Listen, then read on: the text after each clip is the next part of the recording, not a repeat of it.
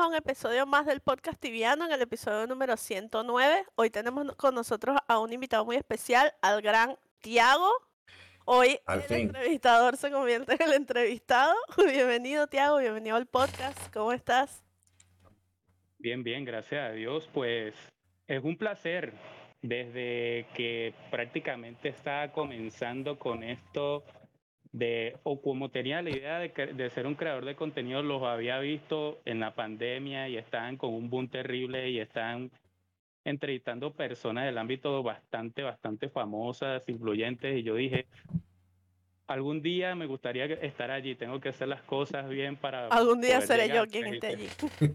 Sí, y aquí llegué, aquí llegué. Bueno, gracias por la invitación, la verdad. Y pues Este- aquí estamos, se comienza el mandangón. Sí, sí. Comienza el mandangón tibiano. Sabes que este episodio, ¿Crees que hay mucho chisme en este episodio? Pues probable, siempre, siempre las personas andan chisme, chisme, salseo, polémica. Los que les gusta mi contenido, los que les gusta pero me odian, porque no se pierdan un videíto para ver lo que yo les tengo que decir. Pues creo que va a haber de todo un poco. Yo puse una caja de preguntas, pero no preguntaron. Yo dije, coño, hubiese puesto una caja de preguntas anónima y ahí sí iban a caer poco preguntas, porque hay gente que no, como que Ahí no se van atreve por... todos. claro, Gente que como que no se atreve por... Porque, ay, va a salir mi nombre y de repente lo que le voy a preguntar. es verdad, es verdad. La verdad, no hay nada que pe- porque la verdad es que yo ni juego y pues ya la etapa como que de tomarme en serio este jueguito 2D pasó hace mucho tiempo atrás y la verdad yo para estarme tomando en serio y pas- teniendo dolores de cabeza por este jueguito ya yo no voy a tener. Oye, me, me gusta eso, excelente. Mira, antes que caigamos en, en tu parte más actual de donde tienes, eh, no, no polémicas, pero digamos que dimes y diretes con otras personas, nos gustaría saber lo que le preguntamos a todo el mundo, la más común, es cómo fue el comienzo, o sea, ya no lo juegas tibia, pero cómo llegaste a tibia en su momento, siempre fue Y, un pana, un familiar del cyber, ¿cuál fue tu caso? ¿Cuál es tu historia? Pues fue en el 2003, tenía aproximadamente 11 años, estaba en Ujú. el segundo año de bachillerato en el liceo. El primer año me la pasé viciando full al Counter-Strike. Y el segundo año eh, caigo con unos nuevos compañeros de clase y me dicen, vamos a ir para el cyber. Y yo normal con la mente de ir para el cyber a jugar Counter. Y veo que ellos no juegan contra Strike, ellos juegan como un jueguito que a simple vista se veía bastante tonto. Sí. un jueguito sin muchas gráficas. Pero Mm. estaban los dos cazando, eran un Druid y un Knight, estaban cazando en el Fortre- Fortress. Ujú. Sí, los elfos de Venore. No se fue nada. Entonces, lo que ellos estaban viviendo era algo que ellos lo veían tan emocionante, como que, guachéame. Bueno, ellos no están en, en guache, yo era, y achéame. Y H. Que aquello, que el cíclope, porque hay una parte donde hay un cíclope con unas tarántulas, ¿no? Entonces, ellos estaban allí cazando, luchando con ese cíclope y esa tarántula. Y lo que ellos estaban viviendo me llamó tanto la atención que cuando ellos terminaron, yo le dije, créame una cuenta. Yo quiero jugar. Y donde me creo, sí, exactamente. Y ahí donde comenzó la historia con un char que se llamó Lord Varela. Wow. Y eh, ahí comenzamos en el servidor de Amera, donde estaba el mítico Eternal Eternal Oblivion, claro. Donde era el top de skill de, de Sword y también el top de Tibia. El tipo que para mí, pues, a lo mejor no fue el mejor jugador de Tibia, pero yo creo que el más influyente y el que todos reconoce- eh, conoceremos, pues, y era un orgullo decir, no, yo juego en el servidor de Eternal Oblivion, o sea, era lo máximo. Y pues las aventuras en Rugar fueron algo loco porque a mí me soltaron a la deriva, no había ni un, eh, un tutorial, nada, sabes que Tibia era bien hard. Sí, sí, sí. Y literalmente me ayudaron a hacer la quest de la Rapier y después Agarra tu Rapier y jódete. Sí. Me desconecté porque metía una horita y eso es lo que me alcanzó. Y después me fui con mi mamá para un cyber y descargué el tibia y me fui para la parte de abajo de Rugar, más abajito del templo, donde uno aparecía. Ajá. Habían como unas cuevitas donde aparecían dos dos ratas y dos caberrats. Y yo caí allí y yo no sabía utilizar la escalera para subir. Y yo yo Dios. me quedo Dándole a la rata. dándole. Y subí como hasta nivel 6 matando ese respawn de dos raticas y dos caberrats. Y de allí pues ya me enseñaron a cómo salir de, de allí de ese lugar. Y pues obviamente muriendo muchas veces, super noob, hasta que llegué a Mainland. El primer día en Mainland, la primera pequeada que me dieron, ni siquiera fue pequeada. Fue, me dieron parte y yo caí inocentemente y me mataron. No. No. Eh, Ay, eh, mira, me están invitando. Sí, me estoy invitando. Ay, acéptate. Los panas también eran un poco malos. Yo era un niñito de 11 años, ellos tenían 12, 13, 14 años. Saben que pues tres años ya, ya iban a otra velocidad. Sí. Y en malicia, en muchas cosas, me ganaban, pues. Me recuerdo que tuve una racha que morí no sé cuántas de ese nivel 12, 12 a 11, 12 a 11, 12 a 11, 12 a 11 hasta que terminó el año escolar y pues mi mamá le frecuentaba mucho ir a cyber y me llevaba y ella como veía que yo estaba un- jugando un jueguito ahí que no tenía nada de malicia me dejaba y ahí pude llegar a nivel 19. No jugó Uy, tibia tu muchas historias. No, no jugó tibia, la verdad. no jugó tibia. Eh, pues para ella es simple jueguito, pero mi mamá anda muy pendiente del canal. Cuando Oh. las cuestiones estas de Pokémon Unite, me decía, ¿qué pasó con tu canal? ¿Lo vendiste? Porque ya no aparece, ya no estás hablando. Ya veo que hay otras personas por ahí. Entonces, ella, ella está pendiente del canal.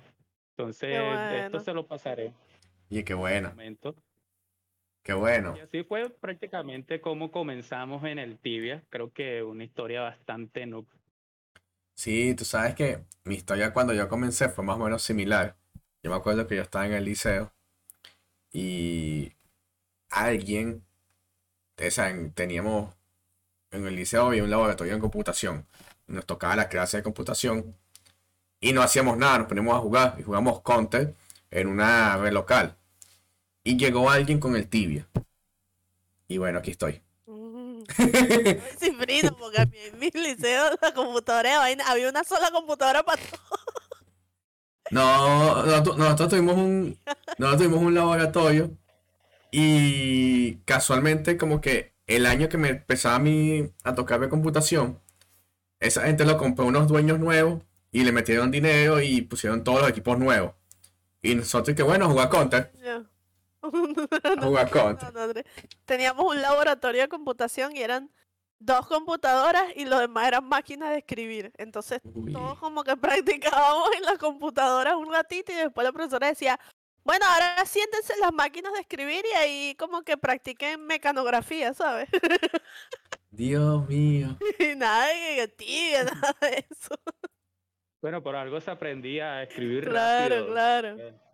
Y hasta el sol de hoy, a veces me cuesta escribir viendo a la pantalla, si les confieso esa. Es que, o sea, ver la pantalla y tener las manos aquí. Eh, Exacto, sí puedo, pero a veces piso la tecla que no quiero pisar. Ah, eso puede pasar. Claro. Eso puede pasar. Sí, sí. Pero me imagino que pues esa clasecita, eh, ah, yo no viví eso en una escuela totalmente pública, aunque era una buena escuela, eh, existía el infocentro. No sé si se recuerdan del infocentro. ¿Cuál era el Me info? acuerdo. En estos lugares, estos lugares que pues te daban media hora gratis y en donde De internet, sí. pues, Un- hacías, hacías tus tareas y tus cosas, tu investigación. Pero más Había- allá de ver tu correo y las investigaciones, no podías hacer más nada. Obviamente no podías jugar tibia ni nada de eso. Claro, no podías instalar nada. Era una vaina. Había uno en el Parque del Este, me acuerdo. En la biblioteca del Parque del Este. Tú podías usar las computadoras, pero solamente para. Solamente media hora y para como revisar internet, buscar algo en Google, algo así bastante puntual. Yo creo que ni podías abrir Messenger. ¿Cómo, cómo se llama la página esta donde todo el mundo buscaba tareas? Que estaba todo hecho. Eh, no, no, había otra. Había una que tenía, tenía todas. eh, este. Era muy popular en la época. una vaina así, o. Pero era un Eh, programa. No, era una página. No, no, no, no, no. Era una página. El Encarta. El Encarta sí, pero era una página y tú, no sé, te mandaban a hacer un trabajo de X vaina en el liceo. Fias.com, una vaina así. Exacto, y estaba todo. Exacto, todo. Con del vago. El rincón del vago. Rincón. Esa. Y entonces tú veías que todos llegaban con la misma tarea. Todos, todos, eh, que todos piensan igual. Yo le cambiaba todo, yo, pa- yo parafraseaba, pues yo le cambiaba todo, pero ponía la misma vaina con otras Era- palabras la para que no fuera tan... Sí, no, no, qué, qué locura esa época. Bueno, antes de, de que sigamos con eso, de ahí yo pasé a jugar al cyber que quedaba por mi casa. Y toda la gente de la organización, todo el mundo empezó a jugar tibia. Y el cyber dejó de ser un cyber de, de gente que no jugaba tibia. O sea, si tú ibas a buscar algo en internet, no, no, o sea, vete para otro cyber, vete para otro cyber, vete para, Aquí solo jugamos tibia. o sea, te estoy hablando que cada uno tenía su computadora, ya como que esta es la mía. Y la computadora estaba vacía y llegaba alguien a decir, no, mira, dame media hora. No, no, porque ahorita viene fulanito, que se va a estar aquí desde las 4 de la tarde hasta las 11 de la noche. A huevo, ¿no? Te lo juro. Y te, te estoy hablando que había, no era grande, era como 10 computadoras. Y de las 10 computadoras, unas sólidas 8 computadoras estaban apartadas para nosotros, sobre todo los fines de semana. Yo Era lo más común. Yo, jugué, en- yo no jugué mucho en Cyber, jugaba OT en Cyber, pero mi, mi cuenta nunca porque me daba miedo que me hackearan y me quitaran mi plata set. no, pero sí me daba miedo que me hackearan y me quitaran mis La, la cositas. Factor, entonces- el School Staff, ese eran nuestros ítems más valiosos. Y, y me acuerdo también que cuando yo jugué en Cyber, yo, yo jugaba, yo estaba bien en los teques. Entonces, nosotros hicimos un team y cuando salió Vinera, todos nos hicimos los chaves en Vinera. Bueno, eh, historia corta, larga, terminé jugando en Cyber en el Valle, en Bellomonte, en Perpatria, en todo. Hablando de Vinera, ¿viste que, que Tiago acaba de entrevistar a Caparzo? Sí, no, que Caparzo no era de Vinera, Caparzo no era de Vinera, pero sí, Era de Chivera, ¿no? sí, sí. Pero Sí. Vinera era, creo que un servidor que estaba, como por decir, Solider y Quintera. Estaban allí, Sí. los dos eran. Full de al mismo venezolano. tiempo. En esa época era Fortera, Chivera y, y Vinera. Y Silvera también. Y Silvera también me suena que era como la época. Y esa, esa Hace poco fue que lo, que lo, que lo unieron, ¿no? Ujú. Ah, En el 2018, Sí, hace poco, por ahí fue que lo unieron. hasta hace poco. Mera también está. Y, y esa vinera era la vinera de, bueno, en ese momento el muy famoso, el más famoso de todo era que sí, Marlex, por ejemplo. Que muchos lo, lo conocerán o habían escuchado él alguna vez. Que fue como que el top venezolano durante mucho tiempo y era un MS como 160, cuando C160 era una locura.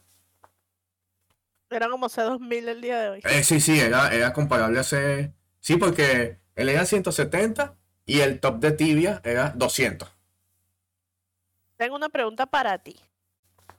¿Cómo fue eh, pasar, ahorita nos estabas, antes de empezar nos estabas comentando que hacías tutoriales, que así fue que inició tu canal de YouTube. Mucha gente te conoció por los tutoriales, algo así como otros creadores de contenido que de repente no son tan populares en el nicho de, la gente que, que creamos contenido y, y usamos Instagram, porque hay cada mundo, está el mundo del Facebook, el del Instagram, el del Twitch, y a veces esos mundos coinciden.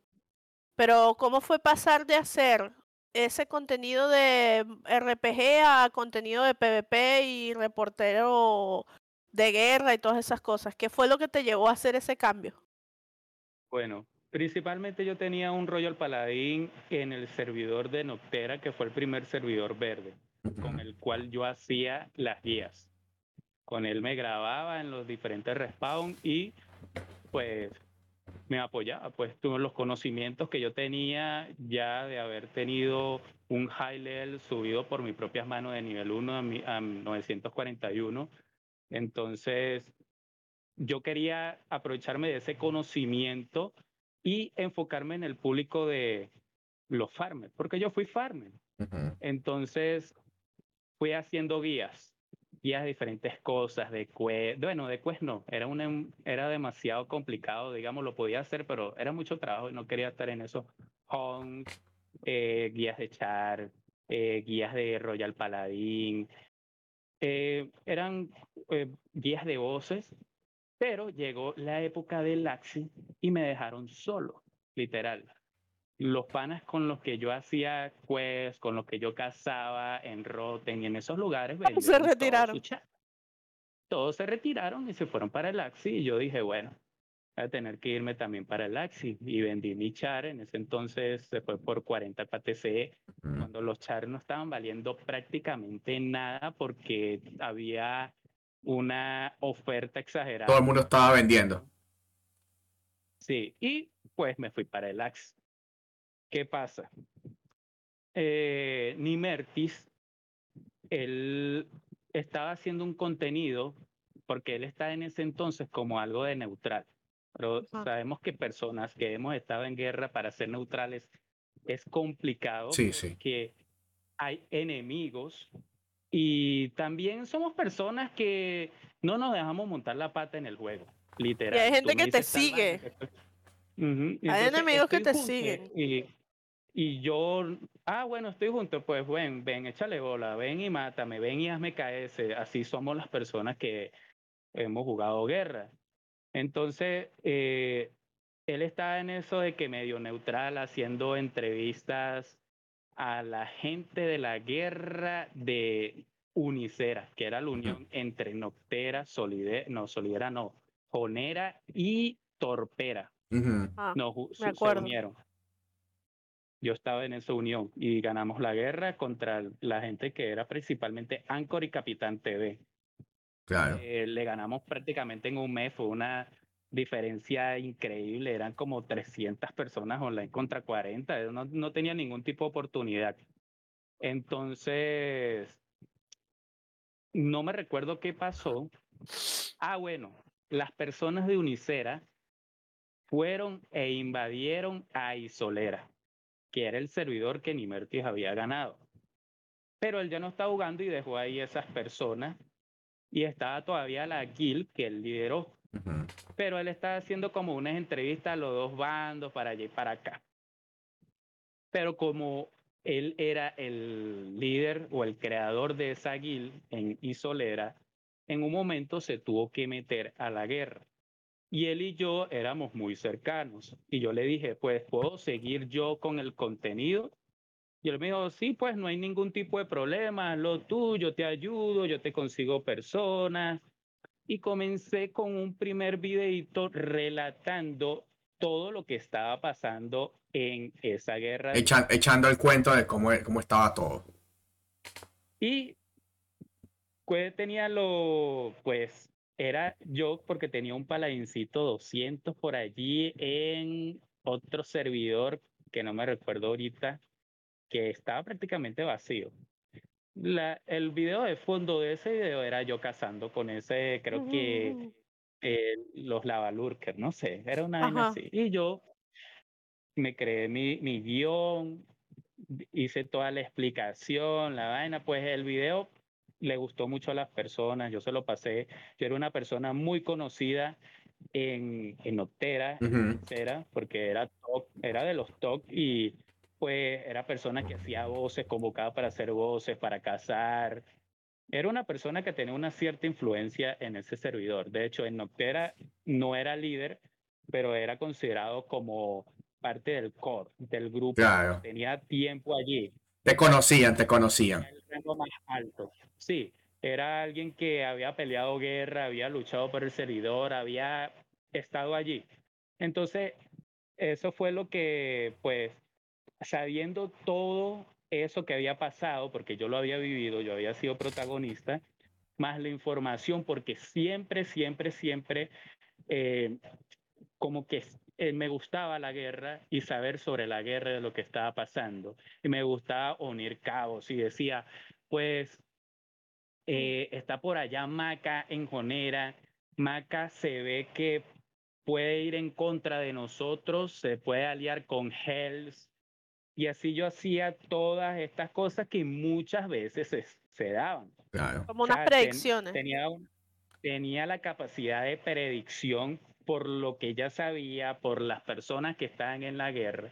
Entonces era ya un tema que me gustaba y se me podía dar muy bien. En mis videos yo, bueno, he tenido la facilidad de que el habla se me da. Entonces a las personas les gustaba mi guía y agarré eso de las guías con toda esta información, más la ayuda de Nimertis que él me daba, no, que mira, que te tengo a pez, mira que hablé con tal, aunque muchos yo los conseguí por ejemplo, el primero que, que entrevisté fue a Nickbo, que Nickbo fue el líder de Noctera. Entonces le, le hice unas preguntas por Discord y él me respondió. Y después busqué un líder de la Reaper, que en ese entonces era un BR, que no me recuerdo ahorita el nombre. Eh, ese BR me accedió a, a responderme y yo iba relatando y leyendo y dando mi opinión en ese segundo video que era la guerra, ya estaba comenzando la guerra entre la Army y la Reaper en Talera. La Army estaba tomando como que represalias con la Reaper porque la Reaper se metió a ayudar a Brian y entonces, bueno, ustedes lo ayudaron y nosotros vamos con ustedes. Que de ahí donde se desencadena todo esto que está pasando ahorita fue por la guerra entre Army y Final Act de Brian. Me acuerdo, ahí comenzamos, ahí comenzamos con eso empezamos a relatar, después me fui por allá y encontré una, una entrevista con Sorea, que era uno de los líderes de Eternity, también Dáctilos, los traje mm. los puse. Mi intención era traer a la gente de los Unstoppable. Nunca se pudo porque son un poquito extraños, especialitos. No, que no me gusta eso. Son muy reservados, sí. Sí, entonces no se dio con Mauri me gustaba mucho el contenido de Mauri porque es picantoso y además es muy buen jugador. Que por cierto, no sé por qué esta gente deja de hacer el contenido como lo hacía y pues pierden un poco la esencia. Entonces, eh, no se pudo. Y así después mi Mertis me, me consiguió la entrevista con Pez. Así ya tuve el lado de, de Pez pues, y así sucesivamente ya fui creando un nombre y ya yo contactaba a las personas y me accedían. Otros, muchas otras personas no accedieron. Sí, sí. Pablo no quiso eh, porque es muy reservado, pero en general la gente le está gustando mi contenido. Y así fuimos creciendo y creciendo en el ámbito de las guerras de Tibia. Pues, ¿Llegaste a entrevistar a Brian? No logré entrevistar a Brian, fue mi objetivo en un momento porque tenía una serie que de allí donde viene toda la polémica, o sea, la polémica es porque quería una serie de los grandes imperios que cayeron. Ok. Y mi intención, el primero, era Laos. Mm. Pero en su momento, eh, no me recuerdo ahorita, Rose. Ajá. Quería. Me dijeron tal persona y no querían tener una entrevista, querían que fuera escrito y yo relatara. Y ya como que ya tenía la, la modalidad de las entrevistas y ya no quería bajar otra vez a estar hablando porque como que era un, un downgrade de nivel. Sí, sí. Claro. Entonces, no se pudo. Entonces, ¿qué pasó? Me hice amigo de una persona que se llama Edutan, que es miembro de la Army, que anteriormente era miembro de la Final Lag. Y él me fue explicando, así, charlando normal en, en, el, en el TS con él, porque yo hacía amigos, hacía amigos y entonces estaba aburrido, me ponía a hablar con, entrar a tal TS y me ponía a hablar con las personas. Y él me estaba relatando todo lo que había pasado. Y yo le dije, ¿qué tal si hacemos el video de los últimos días de la Final Act. Y lo entrevisté a él para que él diera su punto de vista. Y de allí comenzó todo el problema.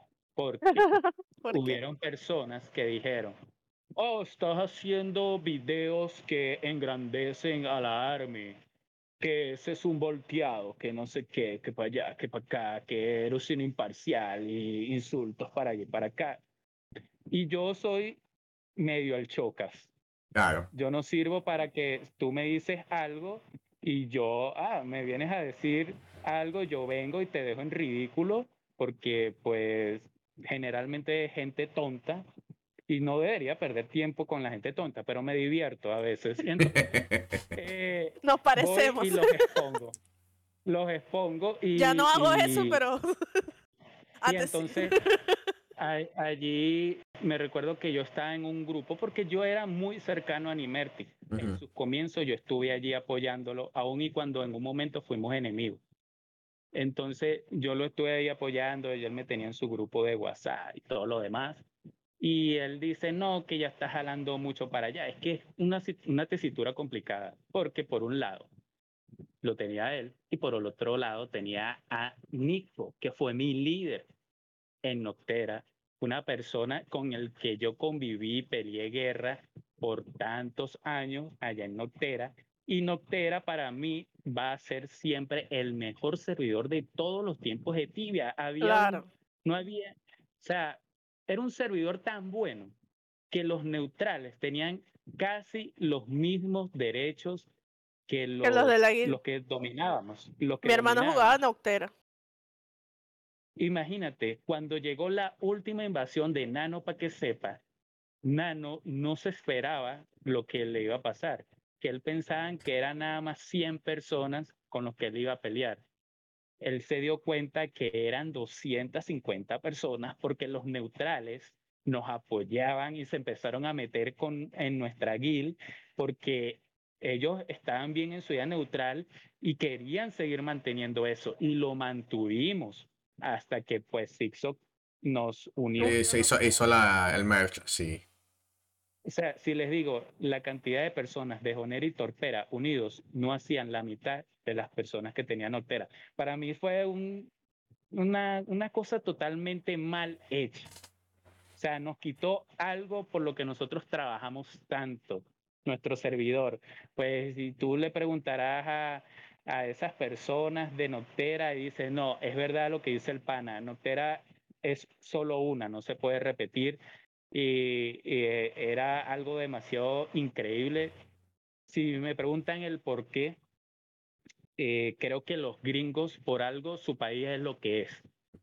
Claro. ellos saben que es un juego y, y ya no se desviven por ese juego. Claro no tanto como los latinos que se despiven y otros tienen un negocio con el juego y allí donde dañan sus servidores.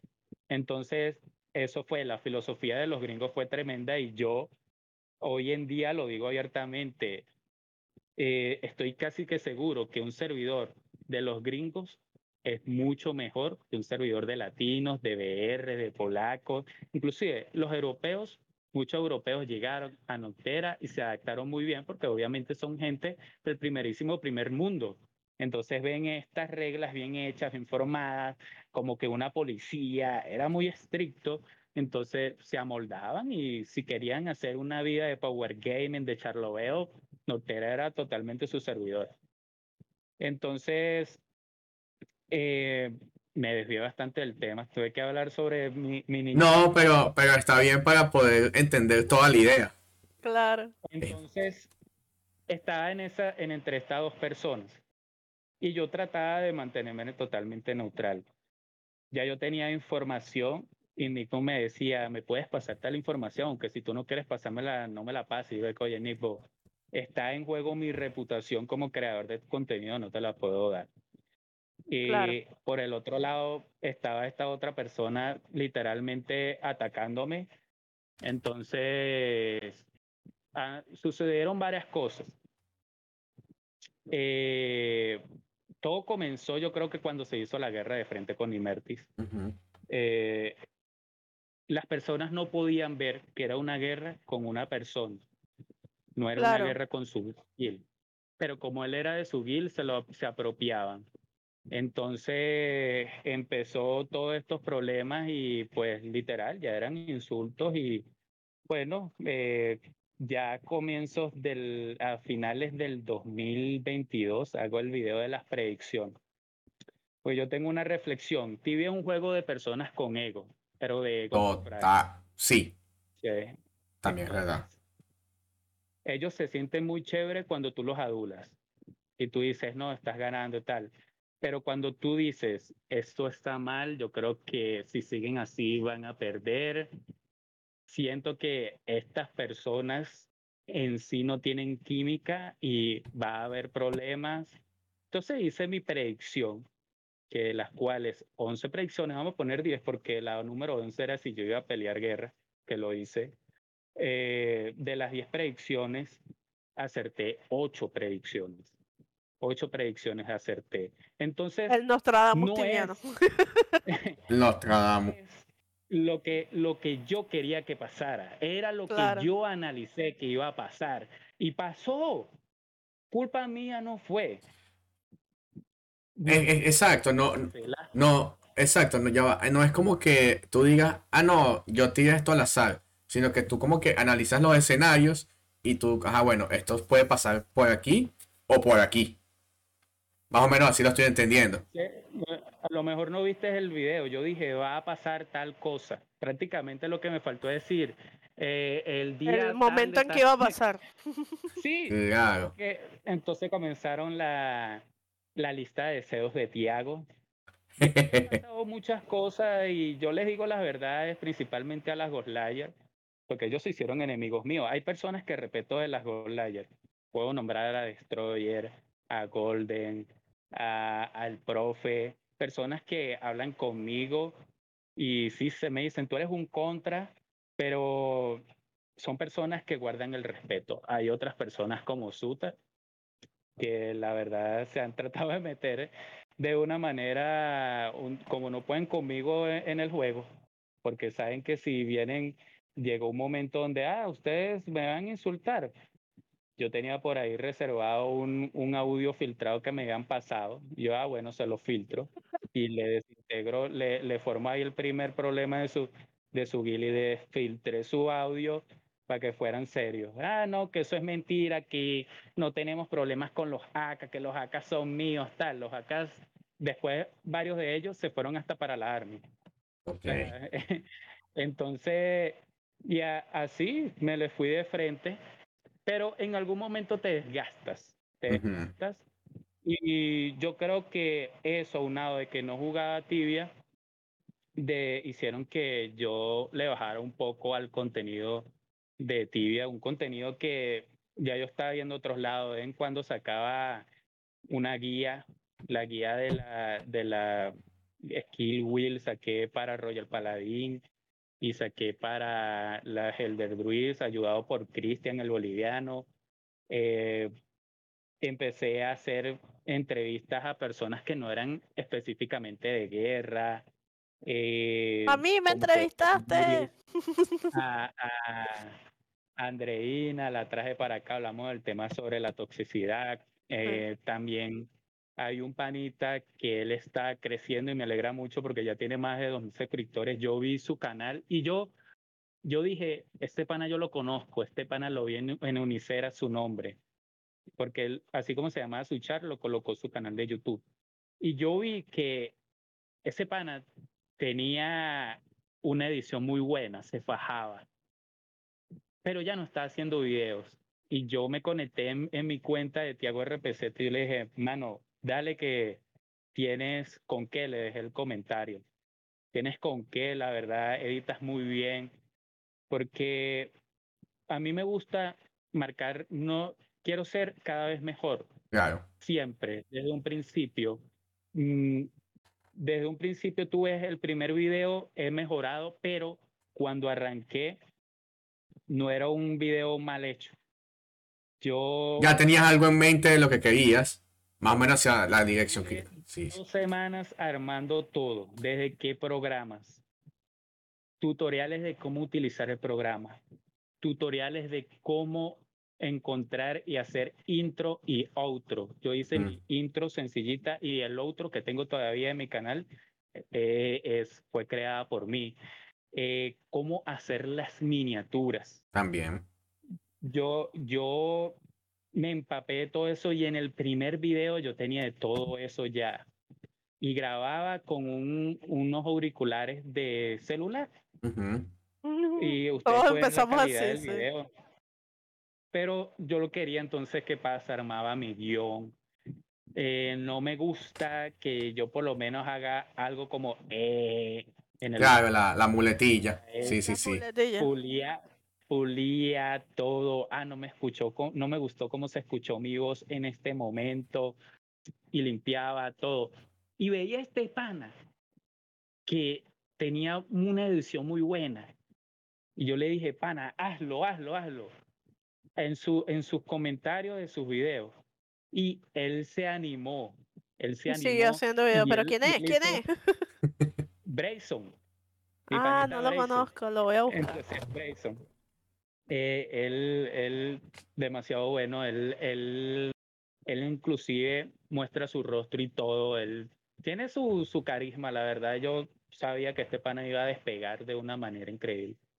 Le, bueno. le hice promoción, sin él pedirme promoción, le hice promoción en mi historia de Instagram. Y cuando él regresó, él, al final del video, yo lo estaba viendo, dijo, esto le doy gracias a Tiago RPZ porque fue el que me impulsó otra vez a hacer videos. Y yo, wow, que yo le escribí, oye, qué bueno, pana, que lo que yo hice en, eh, ese momento para motivarme, eh, motivarte, eh, lo tomaste en cuenta. Y hoy el pana tiene dos mil suscriptores y va para arriba. Este pana me va a pasar en cualquier momento. Es alguien que está Que le está metiendo. Muy activo, está Sí, sí. ahorita con bueno. Down, con- y pues para mí, pues, ten- si quieren entrevistar a alguien, entrevisten al pana Brayson. Ah, bueno, ya. Sí, Lo vamos a entrevistar y le-. Sí, sí, totalmente. yo, yo se lo, yo se lo contacto. Es más, algo que le tengo que decir al que se creó un Instagram eh, que no sea el personal, que sea ya de Claro, su canal de Un Instagram tibiano. Y entonces- sí, un Instagram tibiano. Yo lo tengo en, en Discord y últimamente le pregunté por el Raven Down. Y De, de las bueno, cosas que has, que has tocado en, en tu canal, nos estuviste hablando un poco de las guerras eh, de manera general, las guerras de las que te ha tocado hablar y las personas con las que te ha tocado hablar. ¿Cuál fue la parte más difícil? O sea, la parte que dijiste, ah, ¿para qué estoy haciendo esta verga? O sea, ¿qué fue el, eh, un detonante para ti que tú dijeras, "Mm, tal vez el mandangón no es lo mío? Pues la verdad es que no he pensado eso. Eh, así, modestia aparte, yo creo que para meterse en la parte más tóxica, o creo yo que es la parte más tóxica y putrefacta del tibia, hay que tener carácter. Sí, Claro. Porque si no, si no te envuelven y la gente quiere un monigote. Ah, di esto porque eh, ellos están acostumbrados a meterle la psicología a sus miembros, están ya literalmente quebrados con 20 personas, pero ellos van a ganar la guerra. Y entonces vienen con esa psicología barata. Y, ¿y qué, qué pasa? Pues yo no me manejo como, como eso, yo soy una persona que tiene sus propios pensamientos y, y fui bombardeado y he sido bombardeado, pero creo que he tenido el temperamento para poder asumir y si ca- casi nunca no me he equivocado mucho y cuando me equivoco, eh, pues me toca rectificar, porque como todo es un puzzle, es un rompecabezas y a veces saco conclusiones de las cosas y después dicen, no, que así no fue, es de esta manera. Ah, Claro. bueno, yo puedo rectificar y volver a hacer otro video exacto. aclarando ese punto en sí, o le digo a la persona, bueno, tú te lo sabes, bueno, te hago una entrevista Habla y tú aquí, habla tú". claro. Y entonces, ese, ese es lo que trato de hacer. La verdad, en ningún momento he dicho, esto no es para mí, en ningún momento. Yo siempre quise ser un creador de contenido. Eh, me parece es algo estupendo, aunque demanda mucho esfuerzo y, y tiempo la edición y todo eso, y uno tiene tantas cosas en RL, el trabajo, la esposa, Sí, sí. la perra, el gimnasio. La, la vida, Tengo yo en la vida en general. y, y entonces a veces no puedo sacar los videos como yo quisiera. Y por eso me dio el break. Pero bueno, ahí vamos poquito a poco. ¿Qué te Yo dije, parecen no las guerras de hoy en día? ¿Qué me parecen las guerras de hoy en día? Yo creo que las guerras de hoy en día son más eh, mentales y psicológicas que en el juego. Que de habilidad. Que hay habilidad. Hay jugadores que tienen una habilidad sobresaliente por encima de otros. Que sea para Pero gana el que más resiste. O sea, ¿cuántos años tiene el- un Unstoppable? Tiene peleando mínimo cuatro años en, en cuatro años y ellos están allí. y solidera. dicen, estamos, ga- estamos ganando, con Sí. 15 personas estamos ganando. Ahora, eh, lo, lo psicológico es lo más importante. ¿Y cómo podemos nosotros destruir psicológicamente a una persona? Pues yo lo he vivido. Dirán, no juega tibia. No podemos atacarlo por el tibia. Su contenido en YouTube no es malo no podemos atacarlo por el contenido. Eh, físicamente no es hermoso, pero no es feo. No podemos atacarlo por el físico. ¿Con qué podemos atacar a Tiago? Pues atacaron con mi esposa inventando cualquier pendejada por allí. sí, Que las personas que lo hicieron no fueron muy inteligentes y estamos en el mismo país y yo lo iba a demandar. Yo lo iba a demandar para que aprendiera a ser hombre y eh, podía Y que, y, que lo, y que los actos tienen consecuencias. claro. Sí, porque estamos acostumbrados de que tibia. eh, no solo es tibia, como sino el internet. Está, Sí. yo, yo, lo- yo te entiendo, que es como que estás en un semi-anonimato y yo puedo decir lo que me da la gana y nunca me va, no, no me, y no me va a pasar nada. claro. Y eso no es así. No te va a pasar nada.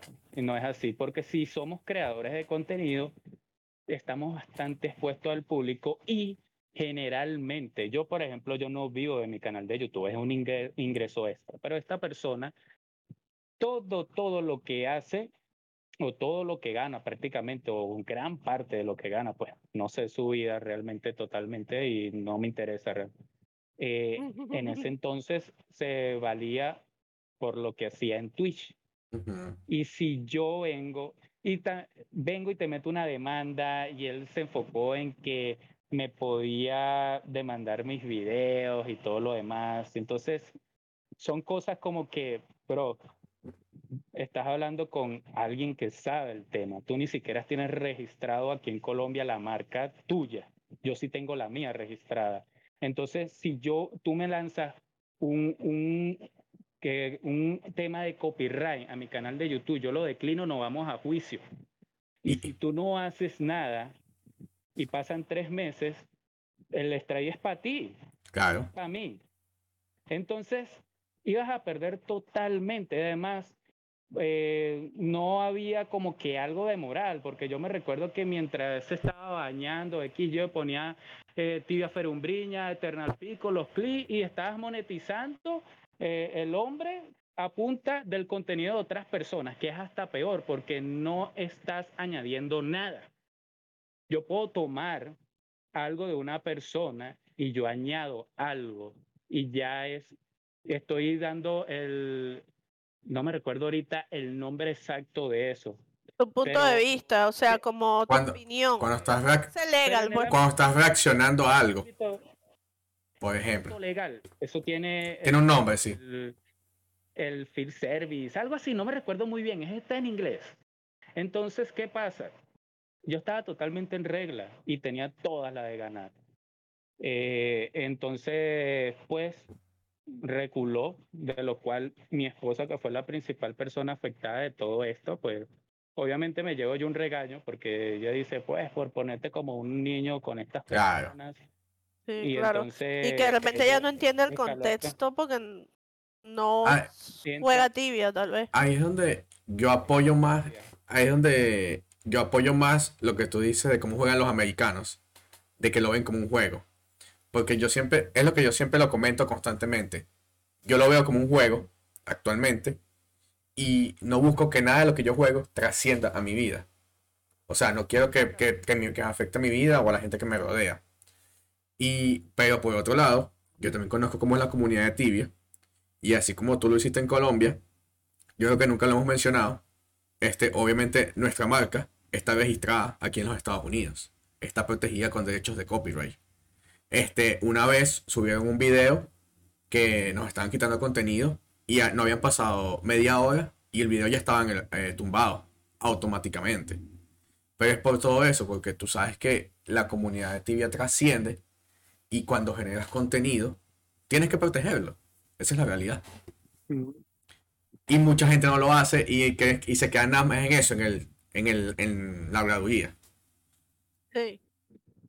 Eh, Más o menos como. pasa- Más o menos como. Este, hace poco vi un video, no sé si vieron un canal nuevo que salió que se llama Un poco de tibia. Que habla Lo he como- visto, lo he visto, lo he visto. como de los chismecitos de, de Sí, agarra, agarra clips de streamer y los publica. Ajá, No- no entonces es- no es como que él, lo chisme, porque es una idea que ya se utiliza mucho con los streamers grandes. Ujú. sí, Y sí, lo adaptaron con los streamers de Con tibia. lo y de- con fenomenal, streamer de tibia, sí. Y no, y no es como Entonces- que el chisme porque él no habla, pero él, lo- él pasa lo que... Ajá, él, lo él, que él habla, como que co- sintetiza el chismecito para que la gente vaya, ah, esto es de lo que están hablando en, en las redes sociales. Sí, sí. Y él hizo un video sobre una polémica que hay ahorita con Hegel por el dinero que se ganó en el extensible y otro creador de contenido dijo cosas sobre eso. Y Hegel explicaba eso, o sea que él ni siquiera, si tú te pones a pensar, Hegel es completamente una marca. A Hegel todo el mundo lo conoce, pero realmente nadie sabe cuál es el nombre real de Hegel. Ni sabe o sea, Mm. puedes saber más o menos que- en qué ciudad de México vive, pero no sabes nada de su vida real, no conoces a su novia, no conoces a su familia. Y es porque él dice que eh, como creadores de contenido es muy importante mantener ese sesgo entre tu vida personal y el contenido que estás creando, porque siempre va a haber un cabezañame que, que se vaya por ahí. Totalmente. eso a medida de que vayas creciendo, que en Tibia es un poco, bueno, es bastante difícil porque la comunidad es bastante pequeña, ¿no? Va a llegar un momento donde, por ejemplo, Ibai no ha filtrado cuál es su casa, pero hay gente que sabe dónde vive Ibai. Sí, claro. Hay gente que hay momentos que ya no lo puedes evitar. El Chocas no dijo que él se llamaba Joaquín, pero en un momento se filtró Sí, sí. nombre y apellido. Entonces, hay Sí, un momento claro. donde pues la gente, hay gente que, que de verdad está mal de la cabeza y busca aún Sí. y cuando no tienen eh, ideas de hacerte daño. Porque hay personas que te idealizan, te Totalmente. idealizan y, y, y te admiran o les gusta lo que haces y, y pues esa gente que puede ser tu fan, pues busca saber más de ti de alguna u otra manera y llega a las personas que sí tienen un poco más de malicia y quieren hacerte daño.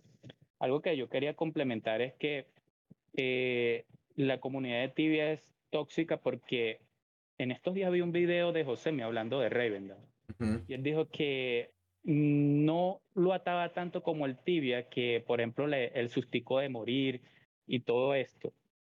Y yo creo que por eso ha trascendido tibia, porque tibia nos dejó ver como que era una segunda vida, era un alter ego, generalmente para peor, por la- el anonimato Claro. que Claro. existía o que existe.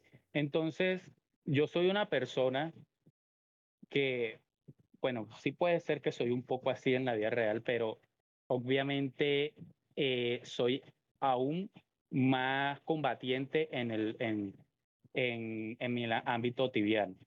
Claro. En, en persona soy un poco más comedido, aunque a veces se me vuelven los tapones y bueno, para adelante, pero no, no, no soy más comedido en RL que en tibia. Entonces, por eso es que las personas han llegado a tener a tibia con un concepto de vida casi tan importante como su vida real. Y muchos, eh, tibia es lo único que han hecho por sus 20 años. Sí. Coño, sí, hay gente Tibia. que, que solo juega tibia. Y tiene años tibia así, y- años. Y ellos quedarán varados. Ah, ¿Y de qué trabajo? Sí, sí. eh. No, no es como que el tibia es para divertirte, es que el tibia es tu vida. Sí. es tu vida. Y entonces, cuando te metes con su vida, ellos atacan de alguna manera. Claro. Pues en la entrevista que le hice a Caparzo, le dije, bueno, ¿cuál han sido una de las vivencias más locas que pudiste haber visto en ese entonces, en el 2006? Y me dijo, pues una vez una persona fue un cyber, conectó, las personas de ese cyber ah, este fue el que nos mató el otro día, le dieron una pela y después esa persona llegó con otro y le dieron unos disparos a las personas. Oh, Y yo le dije, ¿lo mataron? Y le dije, no, pero lo dejaron eh, excretando por bolsas. Así, Uy. literalmente. Y eh, en Venezuela y en México y en, En, en Brasil pasa mucho. y en todos estos lugares pasan cosas como esta. A lo mejor hoy en día no tanto, porque las personas que tienen dinero en tibia generalmente son personas que son exitosas en RL y saben a cómo manejarse claro. en RL. Y manejarse en RL. Por eso cuando yo veo una persona que supuestamente tiene mucho dinero y se deja llevar mucho por el juego, yo digo, o no tiene tanto como dice, o realmente no tiene las bolas de hacer lo que dice que va a hacer. Porque es muy complicado que una persona exitosa en RL, hablando de gente que tiene billete, como puede ser un banker cualquiera, de los que podemos encontrar por ahí, se va a meter en un embolatado. Yo creo que cualquiera de ellos, si ve a uno de sus enemigos, yo creo que hasta lo pueden invitar a una cerveza, sino que lo diga probablemente Quintero o Leo o Mira, no eso- sé qué otro eso- allí. Eso es algo que también lo hemos mencionado en otros episodios, que muchas veces, y es algo como, mira, tú y yo en Tibia podemos ser enemigos toda la vida, pero desde mi punto de vista, o sea, dejamos de jugar Tibia y podemos ir a tomar una cerveza en la esquina como si nada, Sí. porque somos enemigos dentro del juego, ese es nuestro papel en el juego, y no hay, y la idea es que eso no trascienda a tu vida personal. Y es donde yo siempre digo, coño, eso no se ve tanto como, como debería ser, porque no, no, porque el juego trasciende a su vida. Entonces, Tú lo pones a ver, el tibia debería de ser como Lo que pasa si es que, del a ver. Madrid y de Barcelona. exacto. Lo que pasa es que, a ver, si yo creo que lo que diferencia el tibia de los demás juegos es la, la, la dead penalty. Raramente un juego tiene pérdidas por morir. Pues tú mueres en LOL y vuelves a nacer y vuelves a salir y te sigues echando coñazos. Mueres en el WoW, no pierdes absolutamente nada.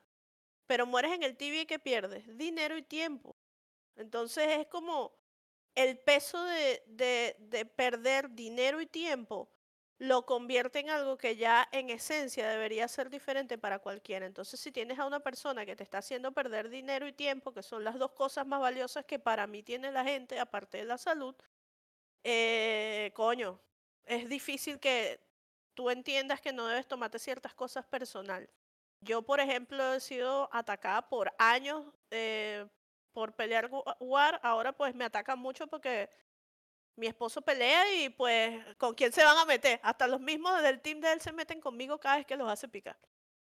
Bueno, y- Pero viendo un poco, de- disculpa, y viendo un poco cómo se maneja el fansite, yo creo que hay una rivalidad enorme. Por lo que he visto, Ajá, es sí. increíble. También. entonces, en todos los ámbitos de tibia siempre va a haber espacio para ese tipo de toxicidad. Y no, no quería decir toxicidad, sino ese tipo de interacción, porque la gente no siempre está dispuesta a perder. Y la gente, como tú dices, tiene ego frágil y dice como que, bueno, ay, este carajo me jodió. Y eh, quieras o no, quieras o no, sea estrictamente relacionado con el tibia. Si alguien te humilla, te mata en vivo, te mata en un respawn, te sube en el Instagram, sea o no relacionado al tibia, tú te vas a picar. Porque todos tenemos eso, o sea, tú vas a sentir ese piquecito y por ahí te puedes empezar a ir por donde no, de- por donde no debes.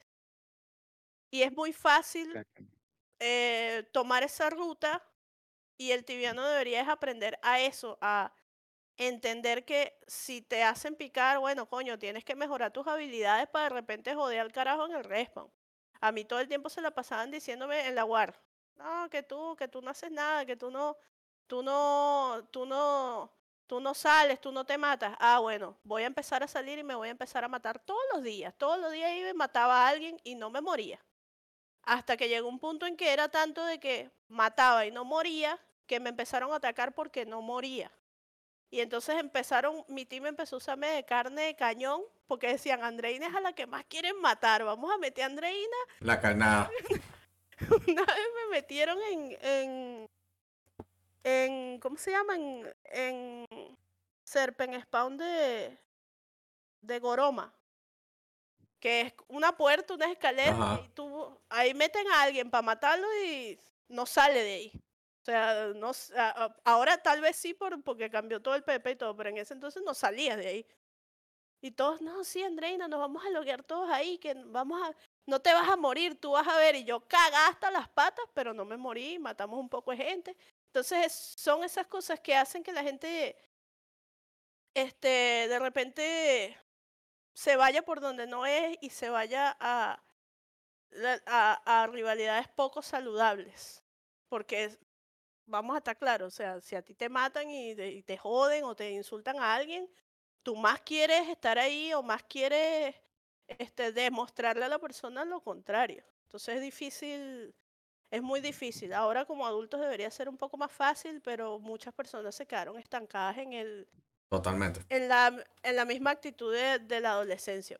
Entonces hay mucha Mira, gente que no sabes que- tiene, no tiene la habilidad social de determinar qué está bien y qué está mal. Es que eh, lo que pasa es que no es un tema de edades, es que hay que ganar, cueste lo que cueste, se haga lo que se haga, Claro, como claro. sea. Ya, Da- dame, dame un segundito. Emily, thank you for the ride. Ah, no sé si la has visto. Emily es una streamer americana. eh, de, totalmente americana. Una catirita que es una Nike, Sí, sí, ella misma. que ella subió durísimo. Eh, eh, sí, sí, eh, Power Gamer como solamente ella. Emily, thank you for the ride. Una tibia. Aprendió a jugar y en un año subió. Y ahora decidió cambiar, eh, ahora decidió cambiar de vocación, ¿vieron? Ahora dijo, no, no quiero jugar nada, quiero jugar Sorcerer. Y está haciendo lo mismo. Sí. O sea, cállate la boca. Bueno, thank you for the ride, Emily. We are doing the podcast right now. So, ok, seguimos. Welcome everybody. Eh, entonces, lo que ajá, decías que no era un tema de edad. Decías que. No es un tema de edad, Ujú. es, es un tema de que se tiene que ganar la guerra sea como sea. ¿Qué pasa? Eh, puede ser que, bueno, no es que puede ser. Tibia, entre de todos los efectos, su comunidad es bastante machista. Eh, Ok, lo tenemos claro. claro. Sí. En- todos en algún momento hemos caído en el machismo y Hasta las mujeres eh, son machistas. las mujeres son machistas, ¿entiendes? O sea, eso es una realidad. Entonces, entonces, ¿qué pasa? Si tú llegas a una guerra y tú tienes que ir descontando números de un rival, ¿cuáles son tus primeras targets?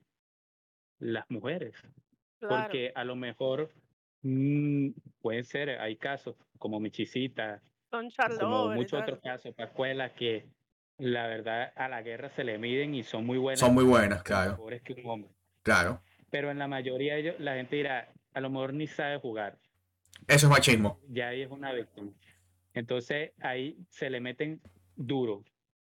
Y también, algo que es realidad, las mujeres emocionalmente son más frágiles que los hombres Claro. por cosas de...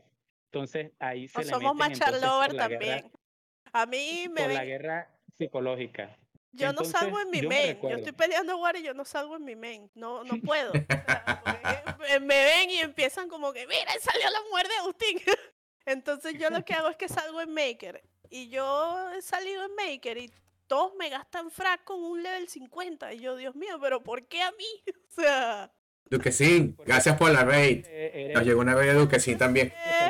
Gracias. Bienvenidos a todos los que están llegando del Parque de Duquesín. Estamos haciendo el podcast ahorita con Tiago, el experto en guard de todos los servidores de Tibia. en, man- en Mandangón Tibiano. sí, sí. En el mandan contigo. En el mandangón tibiano. Entonces es bastante... Y de paso soy como Pues- que la única chama, pues, porque hay otra chama BR que, Es que- pero esa sí, esa es tipo así full PvP, la chama pelea y es conocida, pues entonces como que con ella no se meten mucho porque ya la conocen, ya ya están acostumbrados a que la caraja sale con su men y no le no la no la estorban tanto, pero a mí sí pues me fastidia mucho. Oh. Pues para terminar la idea que está Sí, sí, decías que era de- del machismo. por ejemplo, en esta, en la última guerra que yo jugué en Noctera, de repente yo estaba tranquilo y llega este pana que se llama Nano para que sepa y vino y me dijo, me, me escribió, tú sabes que tú eres una de las personas que cuando gane este servidor, tú No a vas aquí". a poder, no vas a poder jugar aquí, ¿qué tal?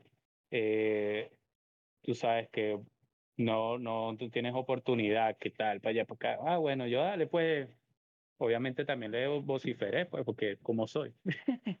Entonces, el pana vio que en mentalidad de guerra, en el KS, eh, no era fácil joderme. Y mi esposa jugaba, y mi esposa era neutral. ¿En qué se enfocó él? A target máxima mi esposa. No. Y iba y fastidiaba a mi esposa y dale y dale a mi esposa y a mi esposa por el simple hecho de que era mi esposa. Porque una persona que está en su ten, en su tiempo, fue muy pana mío y, y habló, y éramos panas cuando comenzó la guerra. Él tenía sus maneras, su, su forma de por qué estaba en el otro team, porque quedó Jonte. Yo lo traté de, de ayudar lo más que pude, pero pues habían cosas que había hecho que eran irremediables y quedó Jonte y aún y sabiendo todo lo que yo había hecho por él y mi esposa que casaba con él, eh, vendió esa información por el simple hecho de ser enemigo. Entonces, eh, empezó esa guerra. El- las cosas, tú sabes, psicológicamente a mí me trataban de llenar, no, que veneco, no, que muerto de hambre, que no, que para allá, Farmer. que para acá, lo típico, farmer. Eh, aunque en ese entonces ya no era un farmer como tal, pero el- sabes cómo son las cosas y como no podían eh, de ninguna manera, ni en el juego, ni de manera eh, mental, acabarme, iban por mi esposa. Y mi esposa obviamente no tiene la habilidad de juego que yo tenía, no tenía, para ella este era un, un lugar donde ella si podía sacar unos ingresos extra, pues todo bien. Claro. Y allí así fueron, la táctica de Enano, para que sepa, fue enfocarse en las mujeres del team. Que me recuerdo que había un pana que tenía un char que siempre ha sido hembra y con nombre de hembra, pero este pana eh, era muy bueno cazando y tenía una habilidad, si ese pana se dedicaba a ser un corredor respawn, sería de los mejores, porque tenía una habilidad increíble. Y iba por mi pana Funifura y mi pana Funifura les pegaba unas humilladas, unas humilladas y, y este pana seguía y seguía y, y, lo humillaba y lo humillaba y lo humillaba. Y yo no sé. Y él que pensando que era mujer. que no.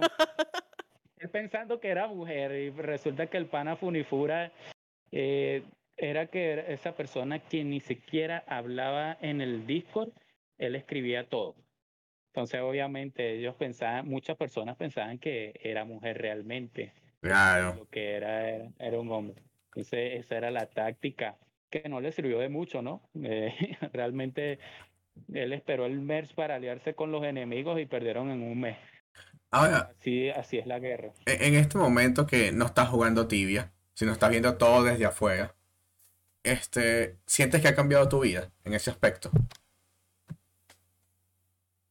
Mi vida literalmente, pues yo creo que sí, porque yo creo que cuando no te enfocas tanto en un juego que eh, te absorbe tanto y a veces te, te mantiene allí, no, no, no estás mal, pero no estás como quieres. Ujú. Entonces, viéndolo de esta manera, yo he dejado de jugar tibia de 24/7, de ser un farmer, eh, de aún y cuando estaba en Colombia. eh, y ahora yo dije, bueno, pero si yo soy una persona graduada, ¿por qué no busco trabajo? Aunque sea para mostrar mis conocimientos y empezar a crecer desde abajo y conocer a las personas que la vida social que siempre tuve, pero desde que había llegado a, a conocer a Tibia de nuevo en el 2017, 2016, eh, la había perdido y la verdad yo digo, lo que ha alcanzado ah, hoy en día en metas personales, en adquisición de bienes, en cosas que en el mundo de Tibia no lo iba a lograr. Y es mejor verlo ahorita como creador de contenido, unos ingresos extra, cada dos, tres meses cae algo y ya, con eso se paga el arriendo y pues listo. Claro.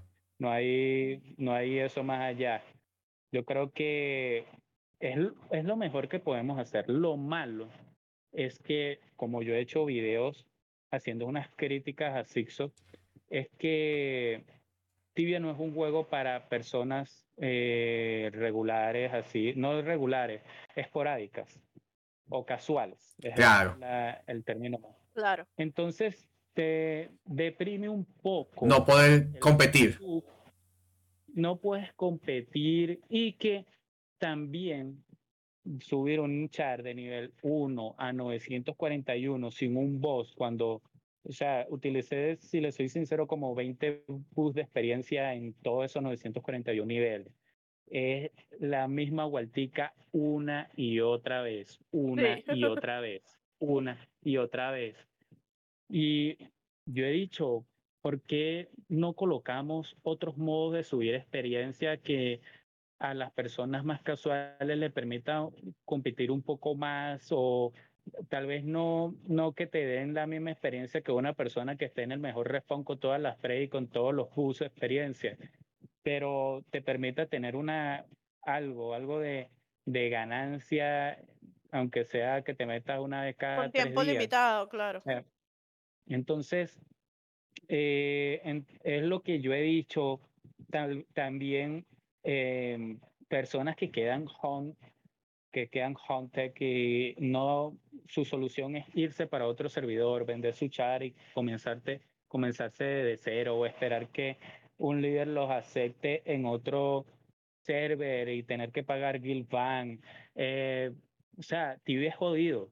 Entonces, eh, eso te, te, te deprime y pues salen nuevas opciones, como lo que estamos viendo ahora, que ahorita vi por allí, Tibia 5000, Revendown 4600 viewers en Twitch. Entonces, te ponen a ver, bueno, ¿qué está haciendo Revendown? Yo creo que Zigzag tiene que tener autocrítica. Para mí son una empresa que es muy buena porque se ha mantenido allí por muchos años. Y eso es un mérito enorme. Totalmente. Pero estamos como eh, exprimiendo la vaca flaca. ¿Qué hacemos nosotros para que, o sea, qué hace Sixo? Pues estamos literalmente buscando las maneras de que las personas inviertan su dinero para así nosotros mantener la- las ganancias o subirlas un poquito. Y eso ha tornado su juego demasiado pay to win. Y en el ámbito gamer, el pay to win es súper mal. Es visto. mal visto. En tibia, en tibia, en tibia las personas se aguantan su pay to win o es porque ya aman demasiado el juego, porque los que todavía juegan tibia son personas que aman el juego, Sí. personas que tienen 20 años en, en- en este ámbito. Generalmente no son personas nuevas. Entonces ya aman el juego y pase lo que pase van a estar allí. Hay personas que su vida se centra en tibia, sus ganancias, sus ingresos se centran en tibia y pase lo que pase van a estar allí. Pero Claro. ¿qué hacemos nosotros? O bueno, hablo de nosotros, pero puede ser por como comunidad, porque a mí me gustaría que Tibia o Sixo le fuera bien, porque yo como creador de contenido de Tibia, si Tibia se termina, se me acabó el chiringuito. Yo he intentado, intentado entrar en otros juegos y no me ido tan bien. Entonces, eh, ¿qué hacemos nosotros para mejorar? Para hacer que Tibia sea más atractivo. Cuando nosotros podemos eh, tener un Tibia 2.0. Y, y no, no veo cosas, y no veo cosas que, que haga Tibia para crear esos nuevos mecanismos. Es más, los que ya están, los está eh, agregando. La forja, y ahora es más complicada la forja. El skill wheel, ahora más complicado.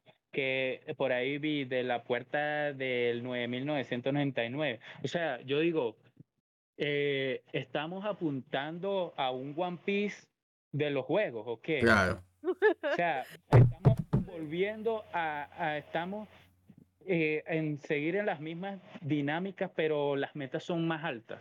Y cuando lleguemos a esas metas de aquí a 10 años, ponemos otras metas, pero en la misma línea. Yo digo que como empresa, ¿qué va a pasar? Yo digo que, bueno, ojalá que en algún momento esta gente ya tienen 40 IDL, en un momento llegan a tener 50, 60 años, nosotros ya vamos a estar cerca de 40 y tantos.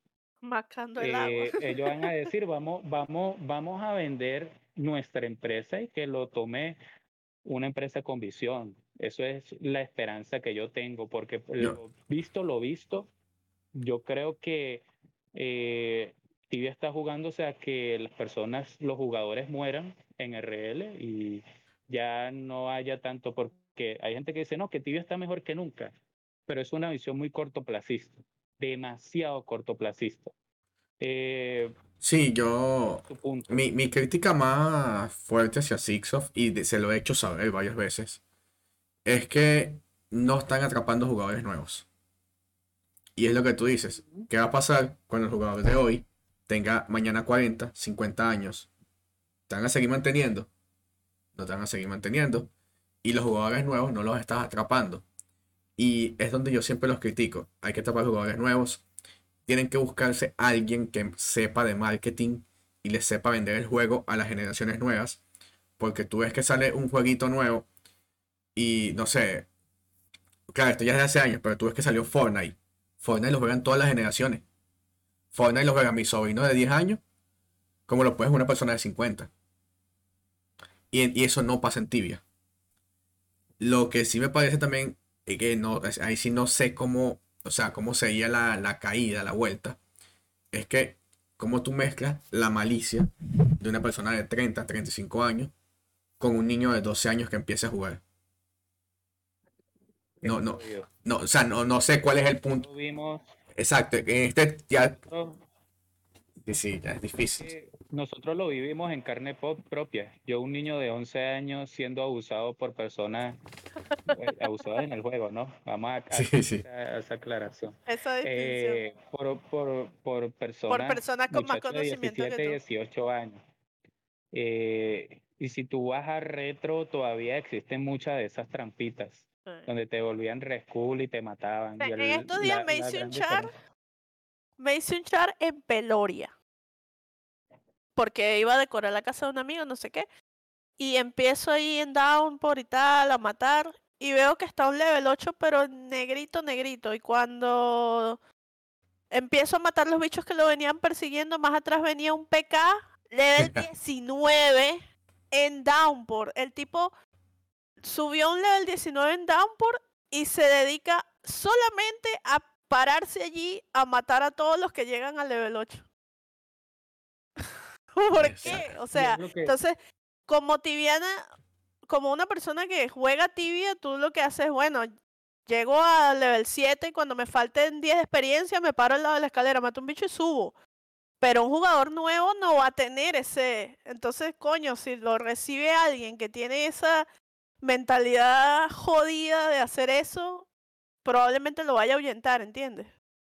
Entonces hay detalles técnicos del juego como ese que están mal y que no son lo suficientemente...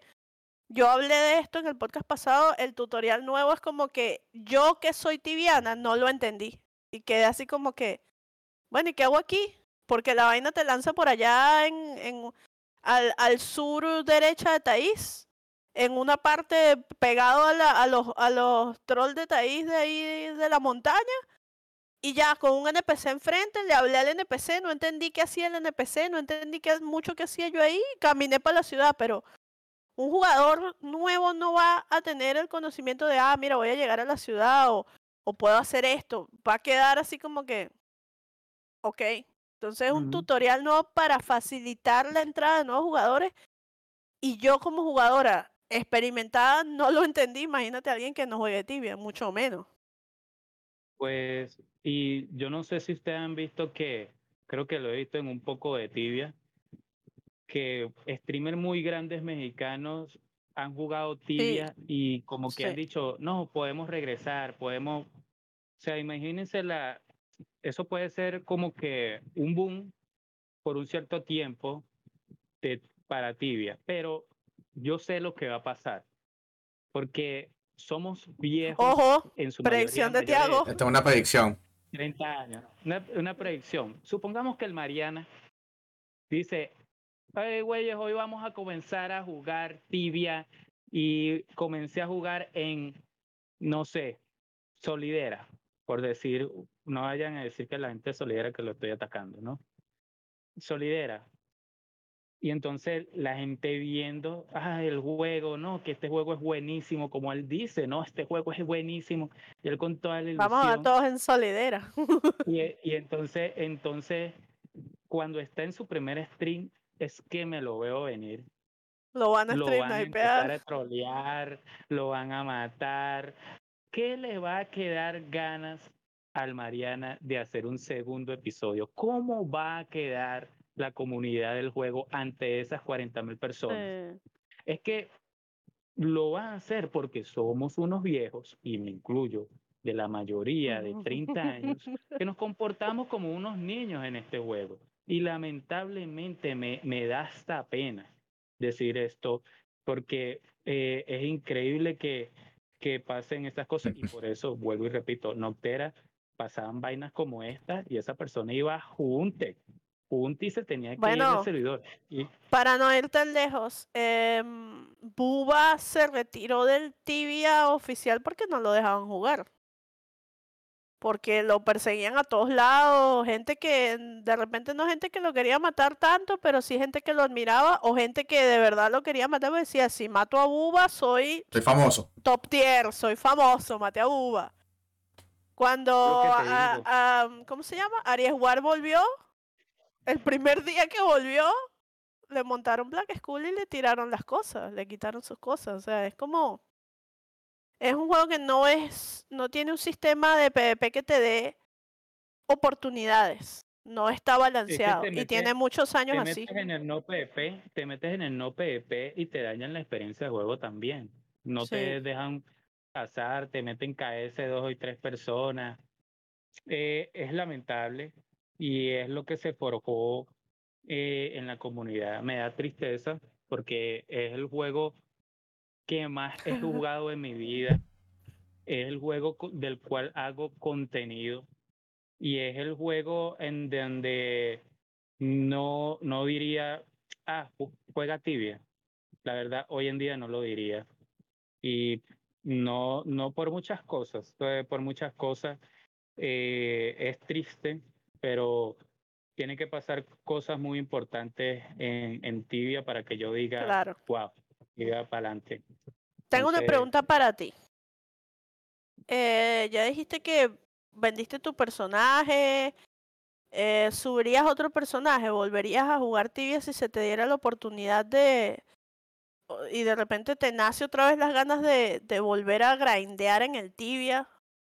¿Volverías a jugar? Si yo le digo, yo tengo, yo tengo un char, un 540, 530 paladín, y lo tengo en servidor de guerra, está en Quintero ahorita. Eh, yo antes de comenzar a trabajar en este empleo donde yo estoy, yo tuve un mes libre, desempleado, y estuve jugando allí la guerra, tal, allá. Eh, ¿Qué pasa? Primero, ya no tenía la estamina de cazar como antes Claro, por como te dije, es muy monótono. Ya me quemé, me quemé literal. te quemaste, sí. Claro. Luego en Tinjón, en Rochamul, me quemaron. Segundo, es como parafrasear un poco la canción de Shakira. Tú cambias un, ¿cómo, cómo fue que por un, Ferrari por un Twingo. Twingo por un Lambo? Sí, sí, sí, sí. Un Twingo por un Lambo. No es lo mismo un Paladín 1000 Un a Ferrari por un 500. Twingo. Tú dices, un Ferrari por un Twingo. Entonces, eh, yo decía, ay, qué pereza. Yo hasta me rodeaba de ocho Falcon y cazaba Falcon relajado. Bueno, no relajado, sí era una jun bastante entretenida, pero cazaba en Utito Temposan relajado en Rochamul y ahora yo estoy sufriendo con las asuras de Mirror, con este char. Lo único que me queda era la guerra. Yo creo que si juego es sería guerra, la corridita en un respawn para medirme. Lo hice por esos meses. Eh, de hecho, el- en, la- en el video de reaccionando a las predicciones, yo estaba bajo un seudónimo, el Silent Airdrop. Se llama el Silent Airdrop, así se llama el, el chat. Y me recuerdo que en esa guerra estaba, ahí en Lovera, estaba con la Army. Yo dije, ya, estos desgraciados del Suta, voy por ti, Nimerti, voy por ti. Y cumplí mi objetivo. Eh, em, empezamos a matarnos, a correr, pero ellos no sabían que era yo. De hecho, estaba en una battle, yo estaba micrófono muteado. Una vez, una vez, una vez eh, hablé y yo creo que todo el mundo se dio cuenta y creo que hasta una vez dije, uy, mira, se prendió este mandangón. se prendió este mandangón. Y, y yo, yo... No, no soy yo, es que me gusta imitar al Tiago. Mana, tú eres Tiago. Me decía, tú eres Tiago. Y, y, los panas que, que sabían que yo era Tiago, el Beto Malabuja, el tan. No, no, no, ese pana de verdad que habla Le gusta imitar a Tiago, ¿no? Sí, sí. ese no es Tiago, no, no, no. No, que a Tiago está jugando. Tiago es un nu, no sabe jugar nada. Eh, y así en unas corridas, me lancé corriditas por allí, me recuerdo que hay una, hay un teamcito que se llama los, los BR, los Cox, y están cazando en Catedral, y lo estaba troleando ahí un charcito, un nicito, y, y yo me quería medir, yo dije, bueno, vamos a ver qué tanto, ¿será que le meto o no le meto?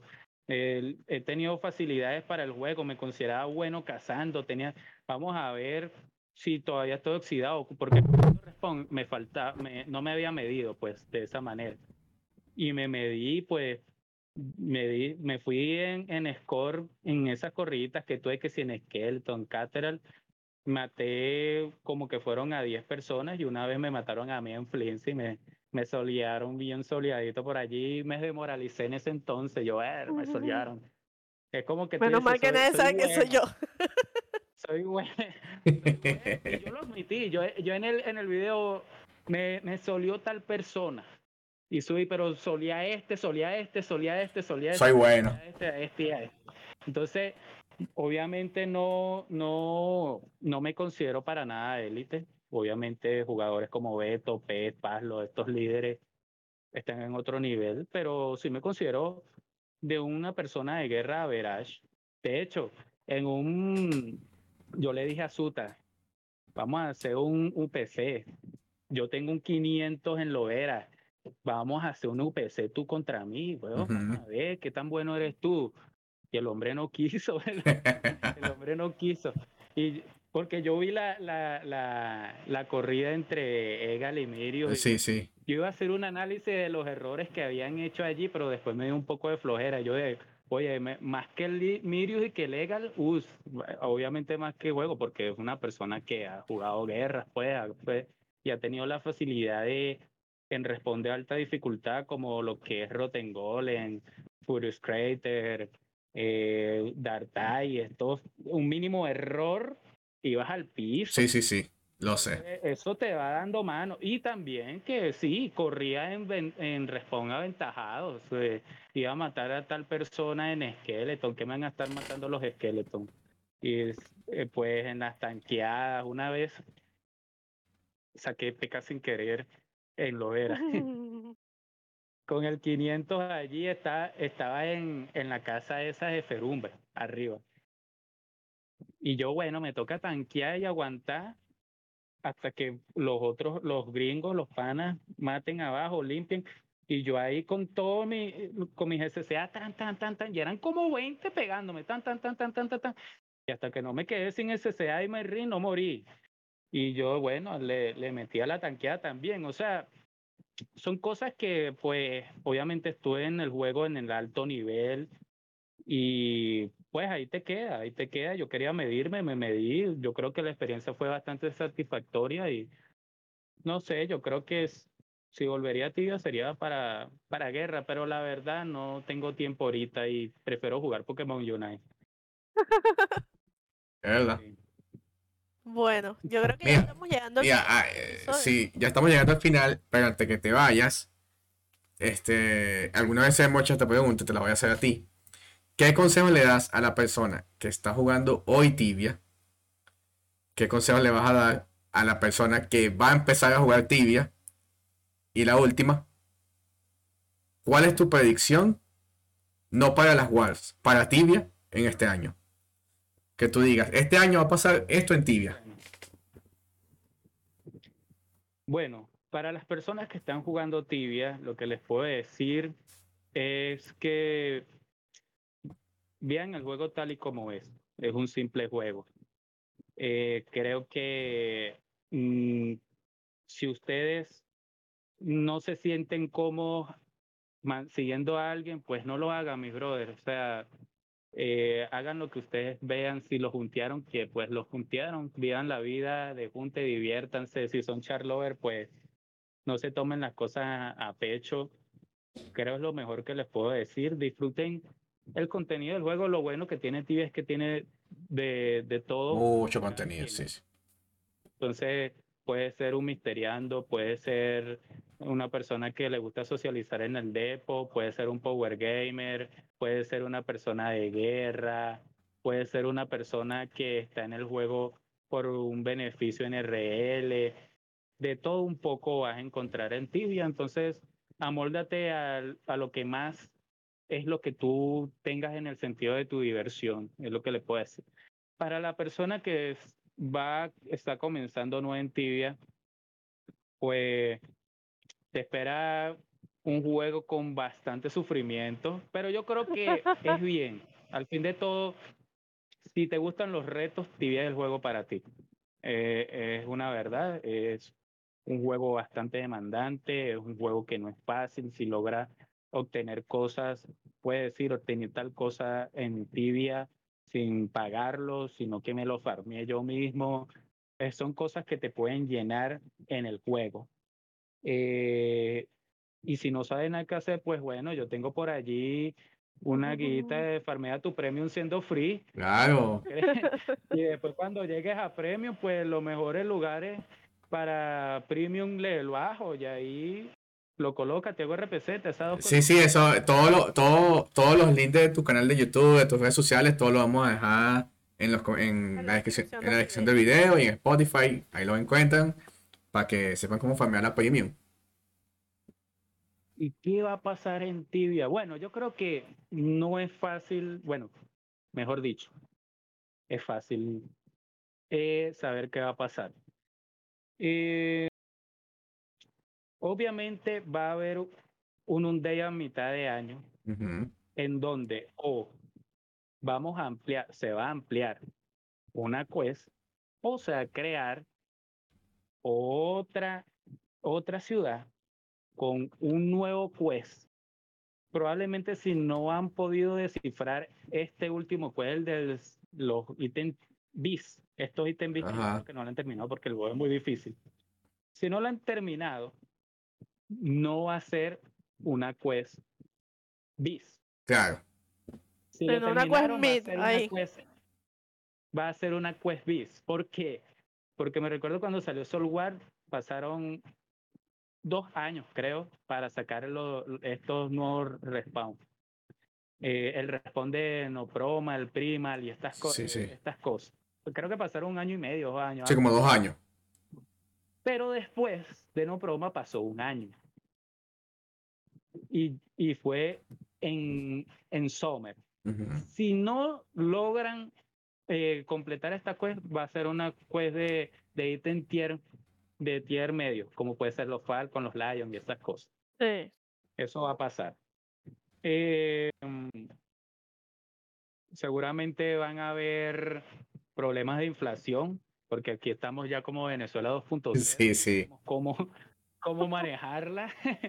se, se inventan, si te digo, para mí la mejor solución fue cuando hicieron eso de el mega nerfeo a todos los respawns. Para mí eso fue lo mejor que pudo haber pasado, pero comprendo que le, ahí se fue bastante gente porque le quitaron los mejores a las personas y eso lo motiva y no creo que lo vuelvan a hacer de esa manera, pero yo creo que esa es la mejor manera.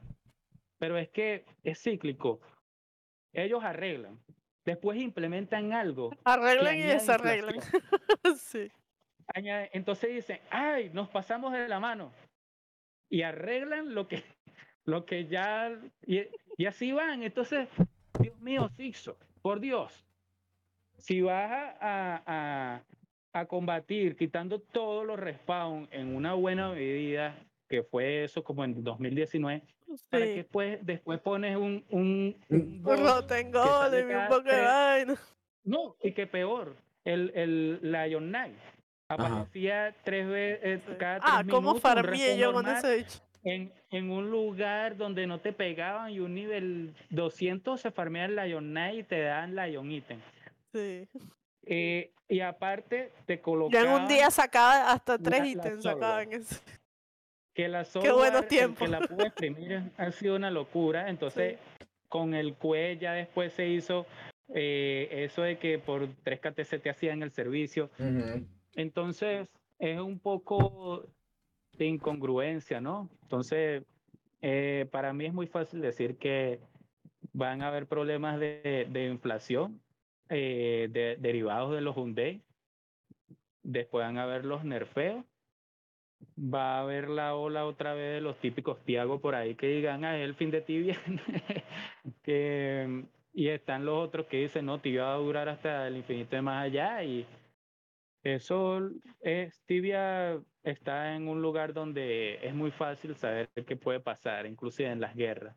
Los que hoy son enemigos, el día de mañana van a ser aliados porque no hay de mucho donde coger, somos siempre los mismos, una y otra vez, una y otra vez, una y otra vez, y, lastimosamente eso es lo que hoy es el día del juego. Esperemos que Sixo se dé cuenta de esto y haga algo para que pueda lidiar con esto de alguna manera y así Tibia sea un juego que eh, realmente llame a nuevas audiencias, es lo que yo espero. Y yo creo que definitivamente llamar nuevas audiencias es necesario ya. O sea, creo que es algo que no se les puede seguir dando largas. Tienen que hacer lo que haya que hacer para que llegue gente nueva. Yo creo que la mejor manera es, coño, eh, si me preguntaras a mí, sería reestructurar el programa de fansites y que incluya también a youtubers y streamers.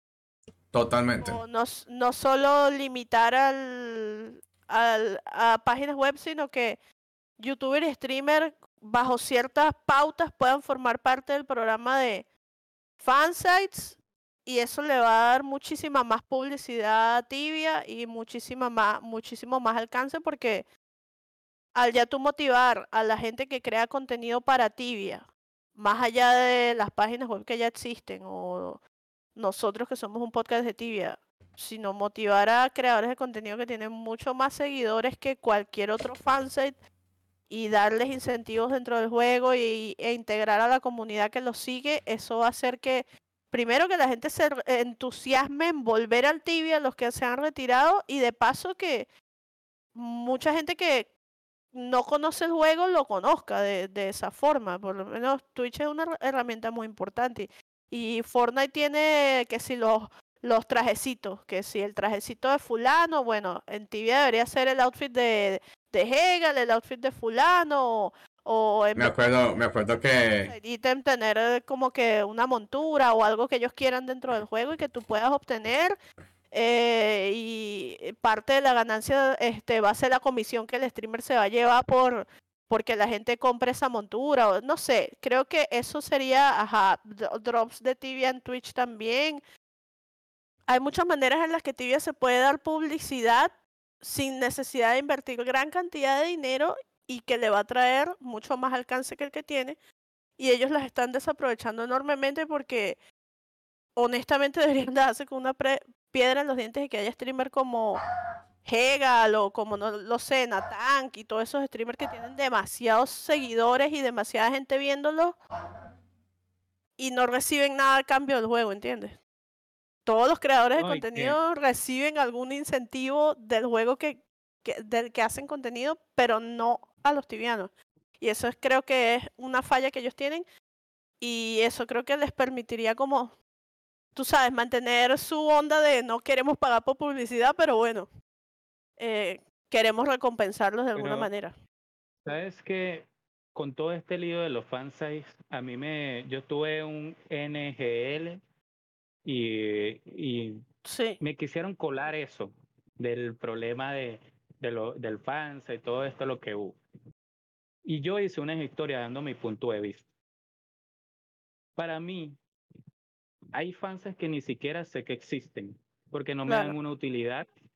Como puede, eh, ahí no, no son como que estas de Quest, no son estas que me dan estadísticas, eh, no son estos creadores de contenido como pueden ser ustedes o Tibia Times, no son estos creadores de contenido, no son estos fans que yo veo que se muevan, tal vez sí trabajan, pero por lo menos para mí yo no veo, o sea, yo lo especifiqué mucho.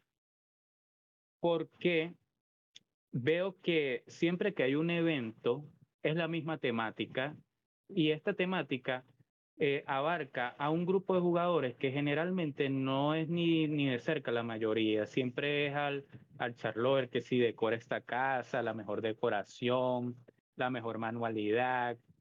Y por eso el sistema de los fantasy, cuando no son estos tres tipos de fans que hablen, pasan por debajo de la mesa y a veces ni sabemos ni que existen. Yo, le, yo lo publiqué, por ahí vi el turco, creo que es el turco Serafán, el que tiene el Tibia Survival. Oye, tenemos una idea, el pana tiene una idea increíble. Esa idea está buenísima. Porque, porque no se le acercan los falsas, cómo buscamos de que nosotros podamos ayudarte y entre los premios sean los lo, lo ítems de fans y cómo hacemos para que Tibia haga de tu idea una, una celebración tibiana. Yo con Chiquilén tenía la, la, tengo las corridas y el, y el evento. Yo le dije en estos días, Chiquilín, vamos a hacer eso. La última vez fue Pej y Pej ahora es parte de la Army y Army más, nos quiere más a nosotros. Entonces a lo mejor sí se lanza y me dice, bueno, tenemos que ver. Oye, ¿por qué no hacemos un evento de corridas? ¿Por qué no hacemos un evento de masivos? de teams que se armen en unos 20 versus 20 y hagamos un torneo de masivo y al mejor team de masivo ponemos team A contra team B y así en, llaves y así vemos quiénes son los mejores commanders, los mejores teams en masivo. ¿Por qué no hacemos unos eventos de close en, en, en retro? Para ver quiénes son realmente los mejores en retro. Para ver quiénes son los mejores corredores y no decimos, ah, que mi líder es el mejor ah, pero nunca hemos visto que corran entre ellos o que corran sin ninguna ayuda, sin ninguna pre, a donde todos se enfrenten en las mismas condiciones. Yo creo que de eso sí, hay, nosotros podemos estar. Yo creo que hay una evolución natural definitivamente de, al menos a, a nivel de fansites, yo creo que hay una evolución natural del tipo de concurso. Porque ya, ya, mucha gente está buscando. Ya mucha gente está buscando algo diferente. Porque sí, o sea, ya hay mucho con el curso repetitivo. Sí, este. Hazme un dibujo, o hazme una casita en tibia, o hazme una manualidad, o hazme una historia, o hazme un disfraz. Ya, ya es como que. Siento que ya cumple un ciclo y ya toca como que hacer algo diferente que motive a la comunidad. Claro, eh, creo que eso va más en que la gente de Fansa, yo tengo más o menos unos 12 años eh, perteneciendo a diversos fansites. Eh, he pertenecido a fansites de las tres comunidades, BR, Latina, Gringa. Y yo creo que la limitación en el tipo de eventos que tú quieres es que tú siempre tienes que buscar que tu fansite esté relacionado con el evento que tú estás patrocinando. Por ejemplo, un evento como el que tú propones, yo se lo propondría al administrador de Tibia Events o al administrador de Tibia Wars, que son los fansites que van más encajados con ese tipo de cosas, porque tú puedes tener una idea buenísima, pero cuando tú se la planteas a Zipsoft, ellos te dicen, ajá, pero ¿y en qué se relaciona esto con el podcast tibiano, por ejemplo? o qué relación tiene esto con el, la temática de tu fansite, ¿entiendes? Entonces ya por ahí, como administrador, te estoy dando el punto de vista como administrador de fansite, de repente hay una manera de llegar a que las dos ideas este, colinden y, y tengan sentido, pero es difícil para nosotros determinar eso sin que Zipsoft nos ponga como que, no lo sé, esto no me parece tan buena idea. Pero ahí donde yo te digo algo, si Fixo ve que eso es una política que ha llevado a los fans a lo que está hoy en día es una política errónea. Es, es lo que creo. Ahí donde, donde tiene que tener una autocrítica y decir, no, no podemos ser tan estrictos. ¿Qué tal si tienen esta idea con X creador de contenido? Claro, y, claro. y, lo, y se apoyó con el podcast tibiano y lo quiera hacer, pues que lo hagan. Eh, es justo lo que, lo que te estaba comentando, que yo creo que ya en este momento va a venir una evolución natural de, de los eventos de fansite. Tiene que venir porque sí, ya, ya la comunidad está cansada de lo mismo. O sea, ya no, ya no quieren un concurso más de dibujar algo. Quieren otro tipo de, quieren otro tipo de concurso y, y creo que ya es una evolución natural lo que se viene sobre eso. Y que, bueno, y voy a decir algo así, ya que hay tanta rivalidad entre cada uno de los fans, eh, cosas que yo veo que a veces son asperezas que no deberían de ser, o son problemas muy, muy, muy, muy rebuscados, o, o sea, son cosas que somos adultos, pues somos personas de 30 años en la mayoría y todavía existen. ¿Por qué si somos competitivos para estar creando una historia, para tirarle a X tal de tal fansite, por qué no utilizamos esa competitividad para tratar de ser mejores para la comunidad? Totalmente. algo que es algo que, que, que no, no entra en mí. Yo soy competitivo 100% y yo quiero ser el mejor en mi ámbito. ¿Qué tengo que hacer? Pues esforzarme totalmente, yo invertirle a mi canal, a mi contenido, a, a aprender, comprar una nueva computadora que me permita utilizar mejores software de edición, eh, empaparme, estudiar, crecer. Y allí yo puedo ser competitivo y ahí yo puedo decir que si soy el mejor es porque realmente lo soy. porque Y, y no en base a pisotear al otro para quedar tú como el mejor. otro. Eh, Exactamente. Y entonces tengamos una competitividad sana. Claro. O sea, si, si por ejemplo yo fui el, el, el alumno más aventajado, pues a lo mejor aquel era mejor que yo y yo me esforcé y lo quise superar y lo superé. Ok, ahora estamos yendo de tú a tú. Veamos a personajes, bueno, no personajes, personas de la vida real como pueden ser Cristiano Ronaldo y Messi. El mejor ejemplo. Fueron mejores se hicieron mejores el uno al otro porque tenían al otro ahí. Siempre el otro estaba por encima de, del, del cualquiera que sea, los dos. Cristiano o Messi están en su momento, un año era mejor uno, en el Ujú. otro era mejor el otro. Entonces, eh, tenemos que hacerlo de esa manera y dejarnos de eh, ser esto de, de, de estas peleas, de que, por ejemplo, aquel fansite se parece al mío, o no, el fansite mío es mejor, vamos a tirarle por aquí, de que de verdad todo este problema que suscitó, para mí, la verdad, fue un problema de envidia, o sea, no entiendo el por qué, si se cumplieron las reglas, por qué queremos quitar el premio a esta muchacha.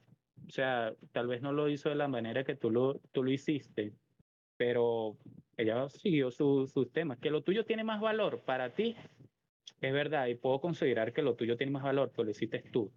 Está bien, pero eh, fue totalmente legal. Y de ahí donde se desprenden todos los problemas, la envidia. O sea, ¿hasta cuándo vamos nosotros en vez de, si vamos a tener esa rivalidad que sea para aportar y no para restar? Totalmente. Claro. Totalmente. Es como que vamos a hacernos mejores unos a los otros en lugar de voy a echarte mierda para yo ser mejor que tú porque hice que todos te vieran como mierda. Sí. O sea, literal, esa es la... No hay manera bonita de decirlo. Sí.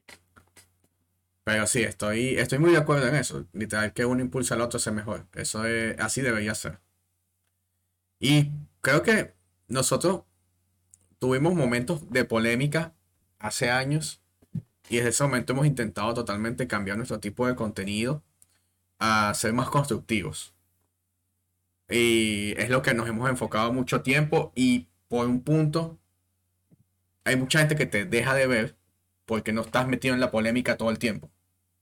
Eso pasa. ¿Y qué, ¿Y qué pasa? Es que a veces la polémica tú mm, me lo digo desde mi punto de vista porque he estado metido en polémicas, pero no he sido en esa de yo atacar, Ujú. es más de en, en la defensa de mi persona y de un ser querido mío, que a defensas a mí yo las puedo tolerar, pero a otras personas que no tienen nada que ver, no.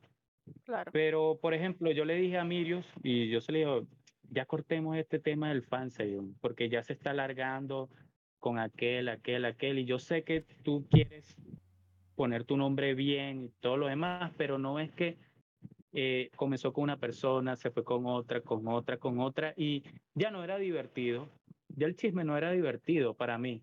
Entonces, Se, se agotó el chisme. yo le escribí, sí, y yo le dije, eh, de- deja ese problema así que ni siquiera es tuyo, ya. El problema de mujer es muy complicado, mi brother. Siempre van a haber things allí que metan su cuchara y no, no, te aconsejo de pana que lo hagas. Si él lo puede dar fe de que, de que yo le dije eso.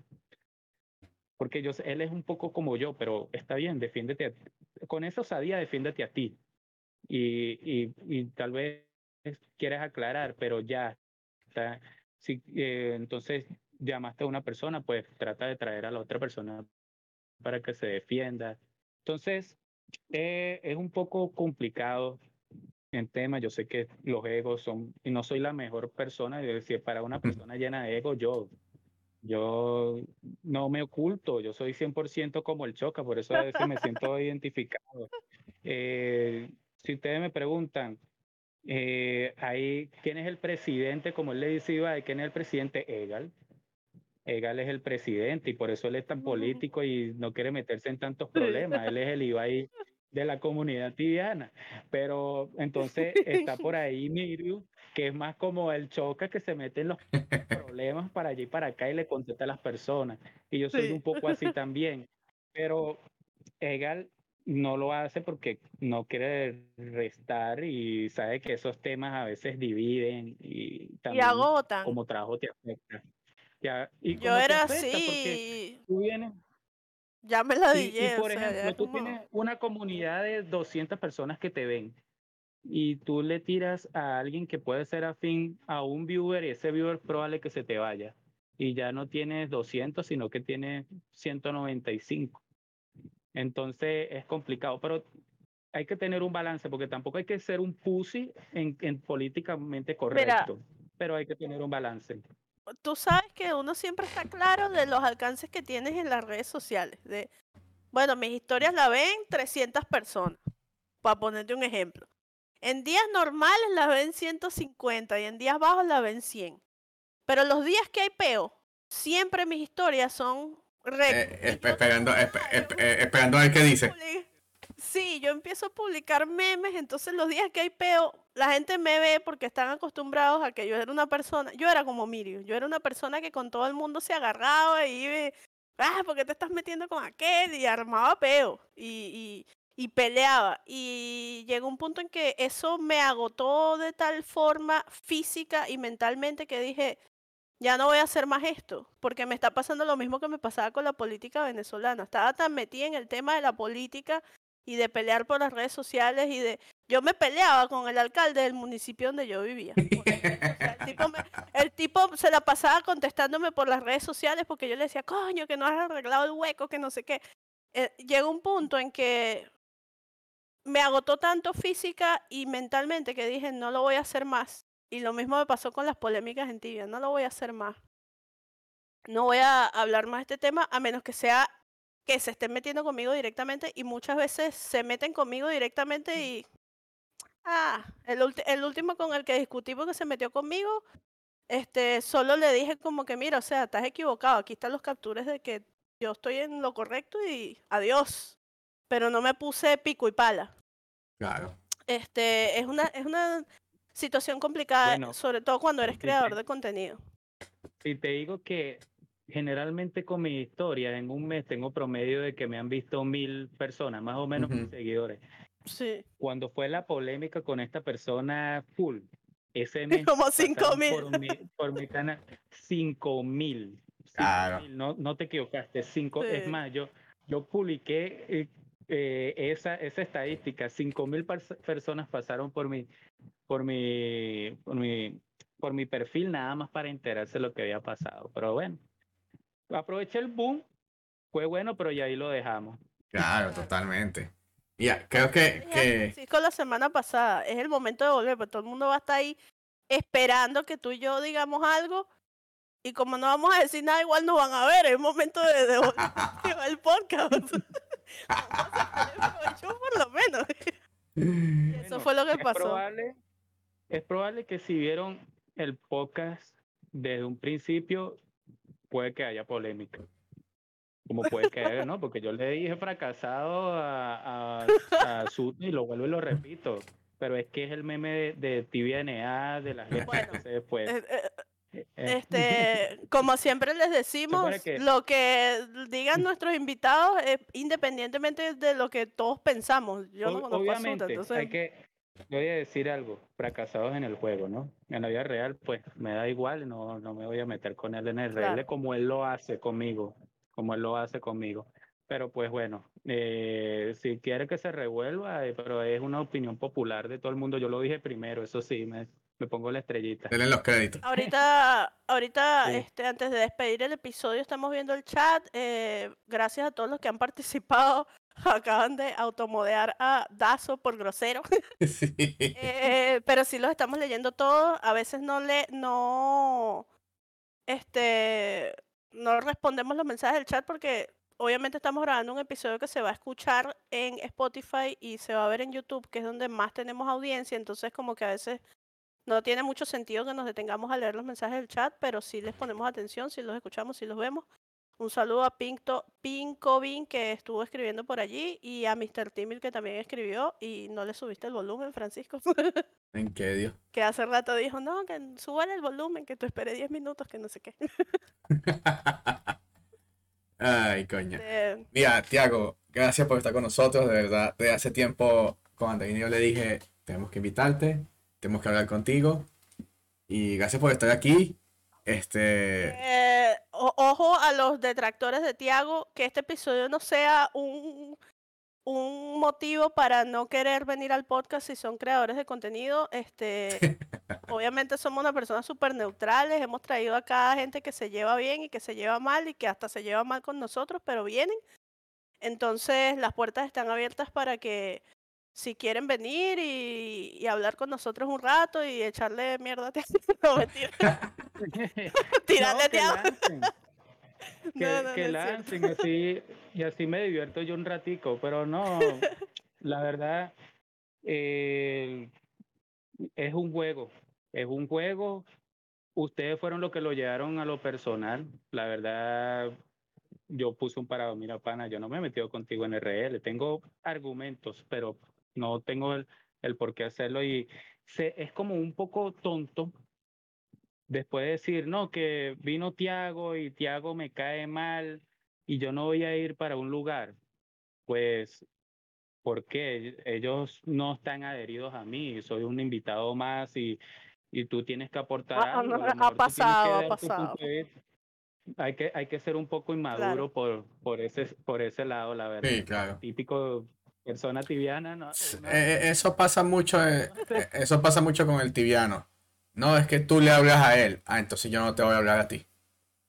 Sí. O sea, somos, somos más sectarios que la política. Sí. Sí. O sea, es increíble. Y, y, eso, y eso me ha pasado mucho a mí. A mí me ha pasado. Y muchos de los detractores no es porque yo haya dicho algo, sino es porque yo haya estado con alguien y así, o sea. Ah, estás con el líder contrario, entonces eres contra. O peor aún, hay personas que me han odiado o no les caigo bien porque en el, en el episodio de 2000 suscriptores hice una votación de quién eran los siete mejores corredores de NEA y fue todo basado en, la, en los votos de la persona y en el top 3 yo hice un desempate. Ahí fue el único voto que yo hice, porque habían quedado el top 3 y el top 4 con los. Y, y ese, y ese voto fue el que dolió. Y entonces. Mm, y pues lo, yo voté por Pez para que estuviera en el top 3 y a Mauri lo puse top 4. Eh, hay un líder, me llegó, no es, no puedo dar veracidad porque que dice que le caigo mal porque él es el top uno y yo no lo puse top uno. Entonces, y yo, y yo digo, pana, pero no viste la explicación que yo dije antes del video, que esto fueron toda una contest popularity, o sea, sea una, un, concurso de popularidad prácticamente. Entonces, claro. O por lo que haya dicho alguien que yo invité, o sea, que yo tengo que ver. O sea, él dijo lo que dijo, ya. Pues, ¿por qué le das tú eh, vos a gente noob? Bueno, pero para el otro team tú eres un noob también, entonces tú no tienes voz para el otro team, entiéndelo. Entonces yo no tengo, yo no tengo que ver preferencia, claro. Entonces, eh, eh, eh es un poco, yo no entiendo la capacidad mental de las personas que juegan tibia, pero bueno, ahí estaremos lidiando con ellos y los que la verdad les gusta mi contenido de tibia, pues son varios. Eh, pues muchas gracias por su apoyo, muchas gracias a ustedes por invitarme acá. Fue una charla muy amena. Eh, yo hablo mucho, pero bueno. No, gracias por venir. Eh, Para eso es el podcast. Cuando quieras volver, aquí estamos.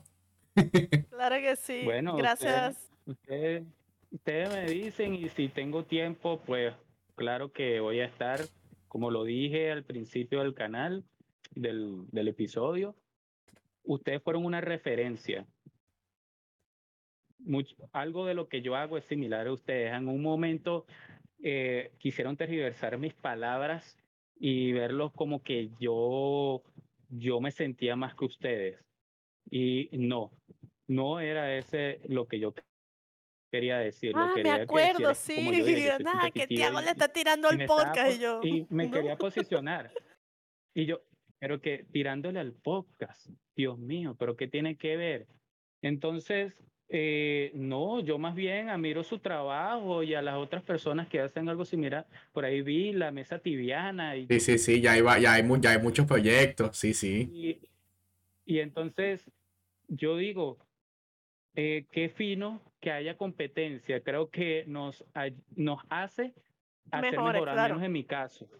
Claro, yo, bueno, aquel hizo esto, yo quiero hacerlo mejor. O sea, yo no entiendo por qué quiere tergiversar, aunque la verdad nada que ver. Es como que yo diga que yo soy mejor que Egal. Pues objetivamente no lo soy. Y como yo coloqué un top 3 de los creadores de contenido, coloqué a Egal, a Miriu, y no me recuerdo el tercero que puse por. Ah, mi panita Brayson y a ti video puse allí. Y yo le escribí a Mirio, porque Mirio me escribió, oye, gracias, papi. Yo le digo, para mí, eres el número uno, porque yo consumo más contenido tuyo que el de Egal. O sea, me entretiene un poco más que Egal. Pero siendo objetivos, Egal es el go. Entonces ahí no hay nada que hacer, los números lo avalan. Entonces, eh, eso es algo malo. Hay gente que se molestará porque yo diga esto en estos momentos, pero que es realmente una persona pensante, sabe que yo lo que estoy es dando el mérito, a lo mejor no consumo tanto a Egal, no pienso que es malo, sino que pues soy más afín a Mirio. Simplemente, oh, no, puede ser simplemente que no es el tipo de contenido con el que te identificas. Y listo. no es que sea peor o mejor. Él es muy friendly. Él es muy friendly y yo soy más rudo en el Exacto. Entonces, pero sus videos en YouTube a veces yo me lo pongo y, y sus mamás cuando está pequeando por allí, no mames, no mames, yo me cago en la risa. Sí, sí, sí. Eh, para todo tiene, tiene un, algo, pues, entonces la verdad que mm, no los veo ustedes como ese, esa persona que en su tiempo, bueno, esas personas, ese proyecto que en su tiempo fueron punta de lanza los primeros y yo decía, ahí va la gente relevante, ahí va la gente que está haciendo las cosas para hacer comunidad. Y el que no pase por aquí, pues a lo mejor no ha sonado tanto en un momento, pero tiene que esforzarse para pasar por aquí. Y es, como que ese reconocimiento, es como una vez le dijo a Arcángel Alofoque, el artista más grande de, de República Dominicana no es un cantante, eres tú, que eres el que pasan por este programa, tú lo entrevistas y después se pegan los cantantes. Entonces, eh, así yo veo, así yo veo al podcast tibiano. Bueno, muchas gracias. El podcast tibiano por aquí pasó Natán, que es el mejor, y pasé yo.